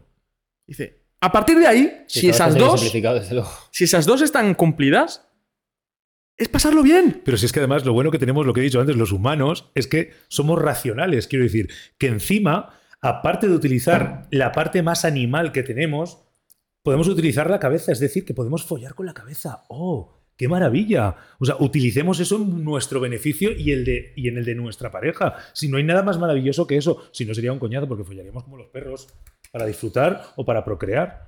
¿Sabes? Por una ¿No? funcionalidad, sí. No. Exacto, nosotros tenemos la cabeza además para, para utilizarla eh, de, de- de forma adecuada, para, para utilizarla bien. Lo que pasa que, claro, nos han puesto unos tabúes en la vida de, ay, por favor, eh", o lo de eh, lo que comentabas tú antes de, de la lluvia dorada.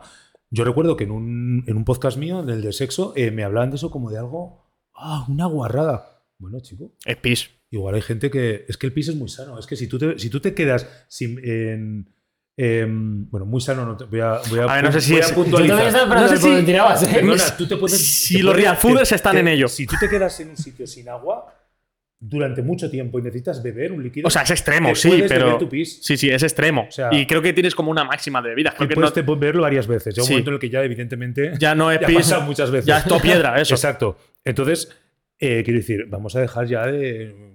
¿Qué pis? Que no pasa de- nada, me o refiero. una chica que hacía el eh, squirt, ¿sabes? Hablábamos de eso con Diana. Como algo, digo, pues chica, pues es una forma sexual que encima al tío le pone muchísimo cuando se lo hace Mogollón. Y, ya está. Y ella disfruta también haciéndolo porque puede, no todo el mundo puede hacerlo, ¿sabes? Entonces, pero vamos a, a abrir un poco la mente con el, con el tema del sexo. Yo, por eso, volviendo a la pregunta que me has hecho hace media hora, ¿Cuál es el problema principal que tienen las parejas por lo, por lo que rompen? Por el sexo, porque no hay educación, porque no hay comunicación y porque la gente no tiene la mente abierta. Tenemos que tener la mente abierta y ser eh, adultos con nuestra pareja y utilizar el sexo como un contenido más de nuestra relación y disfrutémoslo como personas Sí. adultas y hablemos todo. Y si hay algo a, a ti te apetece y te gusta, yo me acuerdo que tuve un, eh, un monitor en el gimnasio hace muchos años hablando del tema del sexo anal, que eh, me vino un día, ay Álvaro, porque es que mi chica me ha dicho que me quiere meter un dedo por el culo y, uf, joder, tal, no sé qué. Eh, digo, David, no pasa nada. Que- Pero que, que tú... que- ¿Qué problema hay? A ver si yo voy a notar. ¿Qué, qué vas a notar? Digo, El dedo en el culo. Digo, hombre, evidentemente es una cosa que hay que hacerla con cariño, con cuidado, porque al principio, el primer día, vas a notar una sensación muy rara. Porque claro, no es una cosa que no vas metiéndote un dedo por el culo todos los días, pero eh, el primer día que lo hagas, joder, pues es que yo el primer día que Lunes diez y media. el primer día, el primer día que metí un dedo por el culo eh, sentía que me cagaba la pata abajo, ¿sabes? Pero cuando ya ¡Que me sabes, voy! claro, pero cuando ya sabes utilizar eso de una Ya. forma sexual y placentera, coño, pues es un placer de puta madre. Pues me acuerdo que el primer día cuando me lo contó, cuando me dijo que lo había hecho, porque luego me lo contó, dice, ay, he tenido una sensación muy rara, no sé qué, pero lo hemos vuelto a hacer varias veces. Joder, pues es verdad, es que si metes dentro del dedo hay una zona que, joder, que es que te da como gusto. Digo, claro, es que está la próstata. Es que ¿por qué a los gays nos gusta el sexo anal? Porque coño, está la próstata y te estimulan la próstata, que es lo contrario cuando haces una paja. Tú cuando haces una paja estás estimulando la próstata que está aquí debajo. O sea, es así. Por eso cuando te haces una, una- una paja disfrutas y te da gusto, porque estás tocando la, la próstata que está debajo. Porque exis- existen juguetes sexuales que te estimulan la próstata. Porque Sí. la próstata es donde, donde estás tocando el placer y donde eso hace una conexión con otra parte de, de los testículos y, y eyaculas. Sí. Yo entiendo, y yo entiendo que, joder, si te Es, meten el dedo en en el- fisiología pura y dura. Si te meten el dedo en el culo y encima le haces una paja, o haces una captura de pantalla o te mueres del gusto. Sí, o, sí. Sea, eh, o sea, tiene que ser la polla, claro. No, no. No, ¿qué- 100%. ¿Qué, película era esta que le metían un pañuelo eh, por el culo?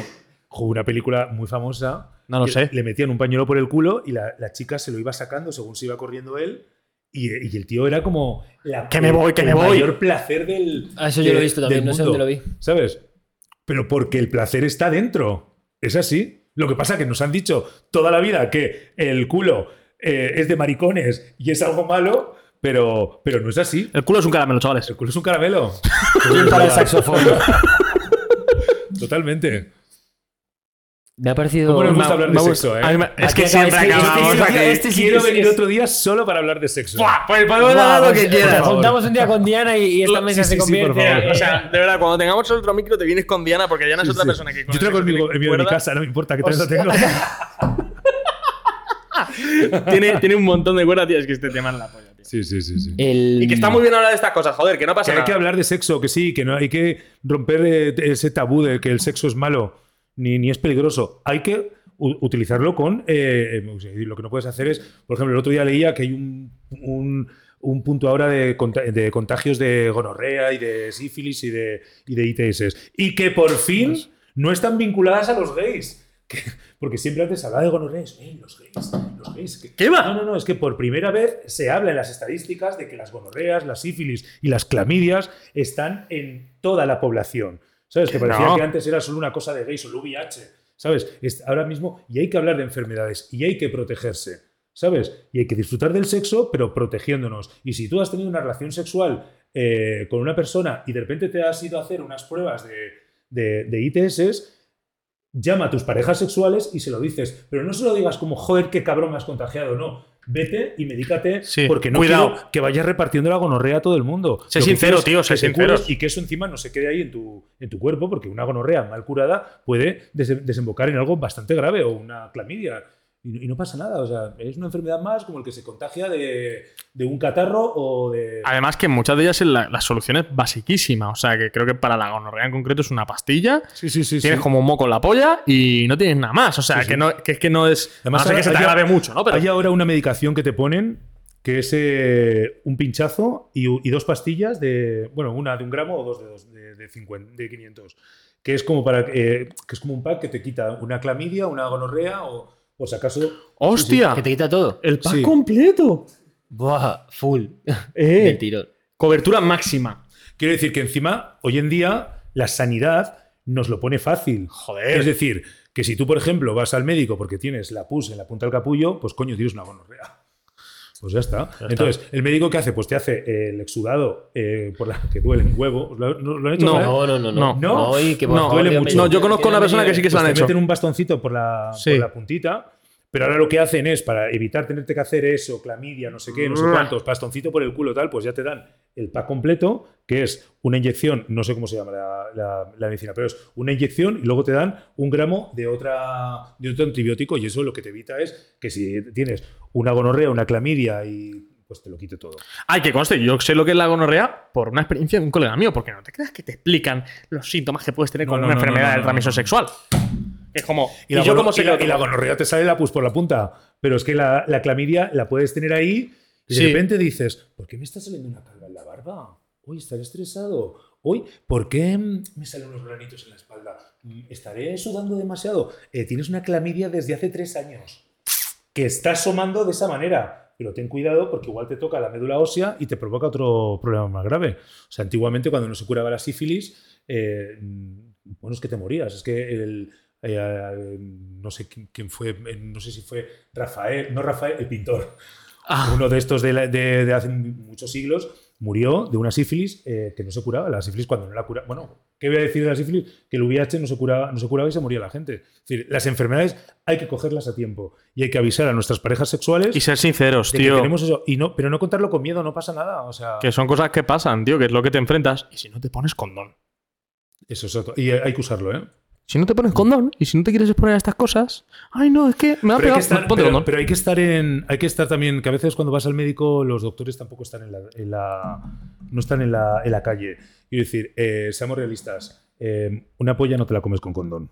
No, eso es así, por Entonces, supuesto. Y ahí también te entra la clamidia y también te entra. Porque la clamidia la puedes tener en la garganta y la gonorrea. Ah, vale, fíjate, eso no lo sabía. ¿Sabes? Pues sí. Entonces, Eso no lo sabía. eh, seamos realistas. O sea, hay que usar condón, claro que hay que usarlo, pero por lo general. Hay situaciones la gente- en las que no o sea, ocurre, claro. Coño, no te lo comes tampoco con el este del de látex. Es que. Como el bocadillo del recreo. ¿No habéis visto el, el- el Sí, látex sí, sí, para el tener. condón, eh, sí. Sí, sí, sí, sí. Pues seamos realistas, los médicos, no, pues hombre, pues mira, no. No, claro, no, no ocurre. Entonces, si tú tienes una Por relación supuesto. sexual de riesgo, que eso pues no deja de ser una relación sexual de riesgo, y la otra persona pues ha tenido una ITS, joder, pues infórmale. Y también normalizar un poco el, el ir a hacerte pruebas y cosas así, porque es como. eh, yo, por ejemplo, cuando era más joven, a todo rayado, cabrón. O sea, A ver, nosotros le rayábamos también porque sí, esto, es- esto es- tenía malos que- hábitos sexuales y le decía que fue de hijos de puta, ¿eh? o sea, muy mal hecho. Pero le- ah, también cierto que es nuestro colega y la confianza da asco, ¿no? Y decíamos, vete que tienes bicho. Vete que tienes bicho. Vete Sí, que tienes eso, bicho. eso. Es que que algunos, algunos no, no, no se exteriorizan, ¿eh? y es lo que os he contado. La, la gonorrea, gracias a que te pica la polla, y me encanta estar en un sitio y poder hablar así. ¿eh? La radio todavía no puede hablar con esta. ¿Has visto? libertad. Joder, qué mal, tío. Em, la gonorrea porque te sale eh, el apus o te pica y tal, y dices, algo está pasando. A mí ahí". me sale pus un día de la punta del pito y creo que me da un infarto instantáneo. Encima con el pues- hipocondriaco que eres tú, pues te no piensas para- que te estás deshaciendo y se te está Pues saliendo no por la pasa polla. nada porque vas a ir al médico y Sí, además sí, el... el- protocolo de ahora es lo que te digo yo. El protocolo de ahora es en cuanto te pasa eso, hace un pack. te, te- te dan. eh, yo creo que ya no te hacen ni exudado porque. Eh, Tiene que ser complicado, Tarda ¿eh? más tiempo entre que te hacen el exudado, te dan los resultados. Quedar de las tres pastillas, ¿no? ¿Sabes? Entonces ya te dan. Que no sé si lo hacen en todos los centros de salud, pero yo por lo menos en el que he ido de Lavapiés de Mío de Madrid, eh, mm, te, ha- te hacen así. Pack de iniciación de ETS. A lavapiés. El pack, el, el pack de iniciación. Y luego la gente el de que tenga recibimiento. relaciones sexuales, eh, eh, ahora por ejemplo está eh, la PrEP, que no sé si habéis eh, oído hablar de la PrEP. No. Pues la PrEP es una mm, medicación preexposición al VIH. No sabía que eso Joder, pues- existía. pues me encanta Tío, qué putada, qué putada no conocer estas cosas. Tú sabes que el, el- el VIH, eh, las, las personas que tienen VIH se toman una medicación eh, que si tú te tomas esa medicación, el virus se, se queda tan pequeño, tan pequeño, tan pequeño, tan pequeño y en tan poquitas copias, tan poquitas copias que no puede contagiar. Es decir, se queda, pues como, yo para que te hagas una idea, se queda como un pececito pequeño, Inhabilitado, sí. pequeño, pequeño, y en el fondo del mar, que todo lo que pase por encima ni lo toca, no pasa nada. Quiero decir, eh, no contagias. Es eh, indetectable, intransmisible. Es decir, cuando tú te haces las pruebas de la carga viral del, del VIH, eh, no te sale. Y a ti ya no te daña de la misma forma, entiendo, ¿no? Tampoco. Hombre, claro, por ya- claro, sí, es que pequeño, sale puedes hacer una- por eso una persona con VIH hoy en día puede hacer una vida absolutamente normal. Hace dos semanas ha salido que ya por fin una persona con VIH puede contratar ciertos seguros que antes no podía y puede ser eh, guardia de seguridad y tal, que hasta hace poco una persona con VIH no podía tener ciertos trabajos o no podía acceder a ciertos préstamos hipotecarios o ciertos seguros. Yo eso no lo sabía, por ejemplo. Pero lo que voy, el PrEP es una medicación preexposición por si tú tienes, por ejemplo, una eh, relaciones sexuales. pues, hay gente que tiene muchas relaciones sexuales porque folla mucho y está en su libertad de hacerlo. Y no pasa nada, que no pasa nada, que no eres ni más puta, ni más. eh, Ni más máquina. Ni, ni más máquina, exacto. No pasa nada, follas mucho porque te gusta, chapó. Eh, sé responsable haciéndolo, eh, haciéndote pruebas de vez en cuando de ITS y si las tienes, contándoselas a otros. Y si tienes muchas, muchas relaciones sexuales, te vas a un centro de salud para que te receten la PrEP. La PrEP es una medicación que tú tomas previa eh, a si vas a tener relaciones sexuales mm, pues con una persona que po- posiblemente pueda tener el VIH y te lo pueda O que lo sin condón y, ¿Por qué hay pues, menos casos de. VIH ahora? Porque toda la gente que tiene VIH está prácticamente, eh, la mayoría, medicada, con lo cual es indetectable y no está contagiando, y porque luego hay otras personas que saben que son eh, muy folladores y se toman la PrEP. Pero es algo que se toma diario. Pues hay, eh, hay varias formas de tomarla. Es eh, diaria, que te la tomas todos los días como una pastilla, como el que es eh, el, del- el que toma la pastilla del VIH, que la toma todos los días. Y luego hay una que se toma en, en un periodo, eh, ¿cómo te diría yo? Post-exposición. ¿Post-exposición se dice? Sí. Uno se toma preexposición, que es el que se toma todos los días, y otro post-exposición. Es decir, yo he estado contigo, por ejemplo, un, un médico. Ajá. Yo tengo una doctora que es cirujana y ella eh, está haciendo una operación. Esa persona a la que le está haciendo la operación es una persona con VIH. Y se pincha y entonces esa doctora tiene que tomarse esta medicación durante, no sé, no, no sé exactamente el tiempo, ¿eh? pero no sé si es una semana, 10 días. De por sí. Que lo que hace esa medicación es cortarte el, el virus y lo, lo mata antes de que empiece a crecer en tu cuerpo. Qué bueno. ¿No sabéis que existía la PrEP? Pues es Ni muy importante. pues me alegro de haber venido a hablar de la PrEP. No, no, Pues la y la gente que lo. Estoy seguro de que muchísima peña que va a ver este vídeo o este Esto- extracto de TikTok esto no será lo. un clip, un clip, un clip. Un clic de papel. La PrEP es, eh, está eh, evitando miles de contagios de, de Qué VIH. bien, qué bien. Y aunque el VIH hoy en día, aunque te contagies, puedes vivir con ello haciendo una vida absolutamente normal. Es, es decir, es más peligroso eh, tener diabetes que tener VIH. eh, pero a pesar de ello, si te tomas la PrEP, pues estás evitando eh, contagiarte. O sea, Qué se están poniendo muchas barreras al VIH. Otro tema tabú que nunca se ha hablado, como si la persona que lo tuviera fuera eh, Un apestado. un apestado. o sea, Sí, sí, un apestado. es que Literalmente. llevamos 40 años así, ¿eh? Es que con el SIDA, yo mentalmente, yo recuerdo crecer con. Que, o sea, de ser yo pequeño y de que hablaran del SIDA y del SIDA era como. Eso, Como- tener como la el- peste, como el tío. cáncer, Sí, sí, bro. No, no, peor. Bueno, peor. pero sí, bueno, porque el cáncer peor. es una víctima. Sí, el sí, sí, el sí, sí. tener el SIDA, todavía Eres tienes tú la culpa. Culpable. Eres sí. el culpable. Sí, es verdad. Es que tienes, ese, tienes esa carga, esa lápida encima de. No, es que te lo has ganado. Sí, sí, o sí. ya me lo he ganado. ¿Sabes? Que es que no es ni culpa mía. No, y Necesariamente. además que luego todo el mundo es súper moralista. Todo el mundo. O sea, con. No, es que las relaciones sexuales. Es lo que tú decías antes de. Eh, los médicos no están en la calle. Y efectivamente hay muchas veces que o no se usa la protección necesaria o te comes una polla sin más. O... O sea, sí, yo con lo de que decía de ponerse condón, tío, si puedes ponerte condón, ponte condón. Te va a ayudar muchas cosas. Sí, estoy totalmente Pero de acuerdo. sí que es cierto que Pero no te la soluciona gente todo. es muy de criticar las situaciones en plan de. Es que esto lo haces mal, esto lo haces mal. Es como, tío, mírate a ti mismo también. O sea, no hagas por enseñarme. Que todos si cometemos no errores, aplicas. que todos cometemos, pero que si puedes evitarlo y en situaciones determinadas situaciones tomar un Sí. poco más de precauciones, tómalas. No tiene más. Qué guay esta conversación. Me ha gustado un montón. Sí, de hecho, a mí me ha encantado y, y- y co- no sé cuánto tiempo llevamos. ¿Qué tiempo llevamos? ¿Y yo? 5 horas, Ya 60. para cerrar. La pausa habrán sido que es- Tres horas o algo así, ¿no? Sí, para las tres horas. Bien, muy bien. A mí me, me parece una, me parece una buena forma de terminar, son las Yo lo tres. único que quiero es una, una Conseguimos última que reflexión que quiero que quiero pedirle una opinión y ya cerramos con esto, que es que el que mm, ¿qué te parece el tema de estos nuevos formatos y demás? ¿Qué es lo que si crees que la radio va a acabar en esto?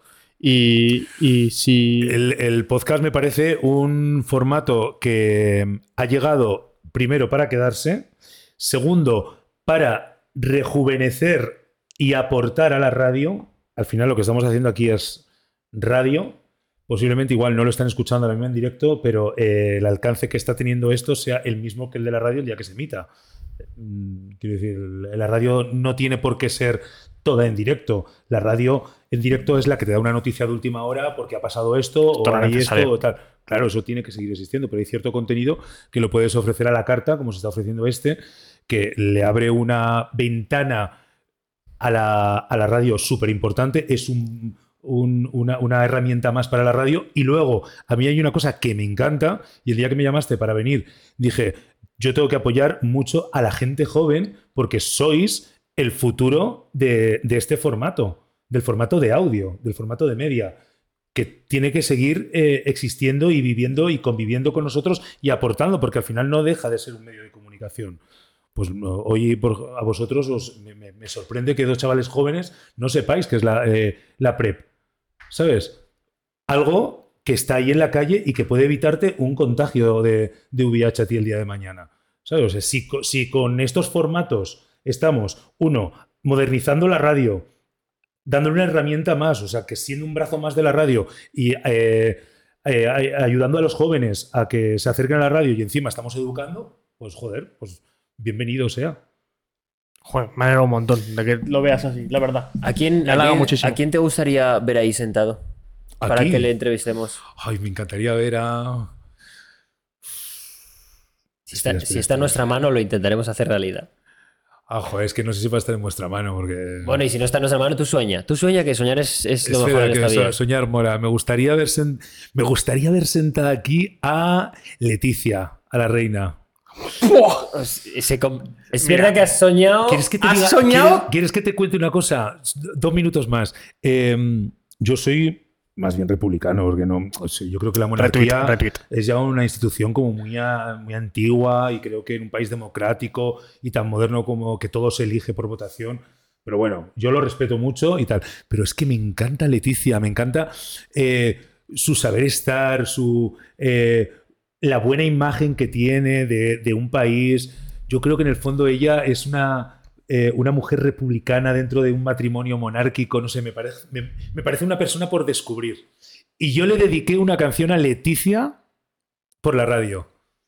Hace 20 y muchos años. Pero, pero- A Leticia cuando trabajaba en el canal 24 horas de televisión española. no me lo puedo creer. te, ¿en estoy dando, te serio? estoy dando el titular a última hora. Sí, sí, sí. Estaba yo en la radio Vamos a ver. y me. O sea, o sea, perdón, le has dedicado. Es que quiero, quiero hacer una de esto. Le has dedicado. O sea, la reina te pidió una. Una canción. radio. Una radio. Me pidió una radio, ¿no? ¿Qué canción te pidió? Pues fíjate que no me acuerdo, pero creo. Eh, jo, es que no me acuerdo. eh, es que estaba yo, estaba yo trabajando en Cadena 100 y yo conocía a una chica que trabajaba en el canal 24 Horas presentando con ella y entonces me escribió: Te estamos escuchando aquí en la redacción. Y entonces, mi compañera Leticia quiere una canción y me la pasó. ¿Qué canción quieres? Es que no me acuerdo. No sé si era. Es que no me acuerdo. No sé si era. Cranberries. Es, es que no me acuerdo. Qué mal. Hombre, ya, ya No me es, acuerdo. ya Es demasiado. ya Hace Era muchos como, años, era pero- como rockera la canción. Es que no me acuerdo. Es que no me pega, acuerdo. le pega a la reina. Porque fue hace mucho tiempo, la verdad. Pero eh, sí, claro, luego con los años pues fue la que. Que yo no me, yo no me acordaba de aquello, claro. Pero fue mi compañera la que me dijo: ¿Tú te acuerdas de aquella chica? tal? Pues es esta. La que, se- la que le ha pedido matrimonio al rey. Sí, sí, sí. Hombre, una buena historia de ven. contar. Sí, Ven, fíjate, buah. si, si entonces Sería- hubieran sería- existido sería- los podcasts, estaría grabado. Sí, eso sí. Pero claro, Sería increíble que, que viniese, o sea, me parecería la hostia. Pero, Y me encantaría la- maja, fíjate, no sé. Pero habría tanto Es filtro, yo creo que para hablar con ella. No, pero... yo creo que es imposible, 100%. Igual que un futbolista, son cosas que, que es muy No, difícil. ni de coña, peor. Es muy difícil porque tienen unas, unas estas de unos equipos de prensa que. que- Peor, que peor, la Casa Real, peor. cojo- tengo antes aquí sentado, sentado a Cristiano Ronaldo diciéndome. Hombre, claro. "Mm, mm, me encanta, me encanta nubes". el badminton antes que diciéndome que, Sí, sí, sí, que sí, la sí, reina sí. diciéndome cualquier cosa. Sí, pero, pero me encantaría. Bueno, eh, sueños, sueños son y ojalá se cumplan. Vamos ¿no? a soñar. Ojalá se dé. No Muchas- dejes de soñar. Esperemos que te lo hayas pasado muy Oye, bien. me lo he Sí. pasado muy bien. Muchísimas gracias. A ti por venir. Cuando queráis, aquí estoy de nuevo. Ha sido, Sí. eh, ha sido eh, para darte mi opinión en directo de lo que, de lo que ha sido este, este podcast, ha sido muy diferente. Sí. Sí, lo he sentido muy diferente a. No, está muy a gusto, me he sentido muy libre, resto. me gusta hablar de, de todo. Me en absoluta mucho. libertad. Creo que es necesario además. Hablar sin filtro a veces está Ahora bien. vamos a comer. Pues nada, nos Bueno, vemos en el siguiente gracias. podcast. Nos vemos en las peceras, eh, en la calle, supongo también a veces. Adiós. Y follando. Adiós y follando. Haciendo el sexo y con la prep. Adiós. Uy, qué hostia le da el micrófono.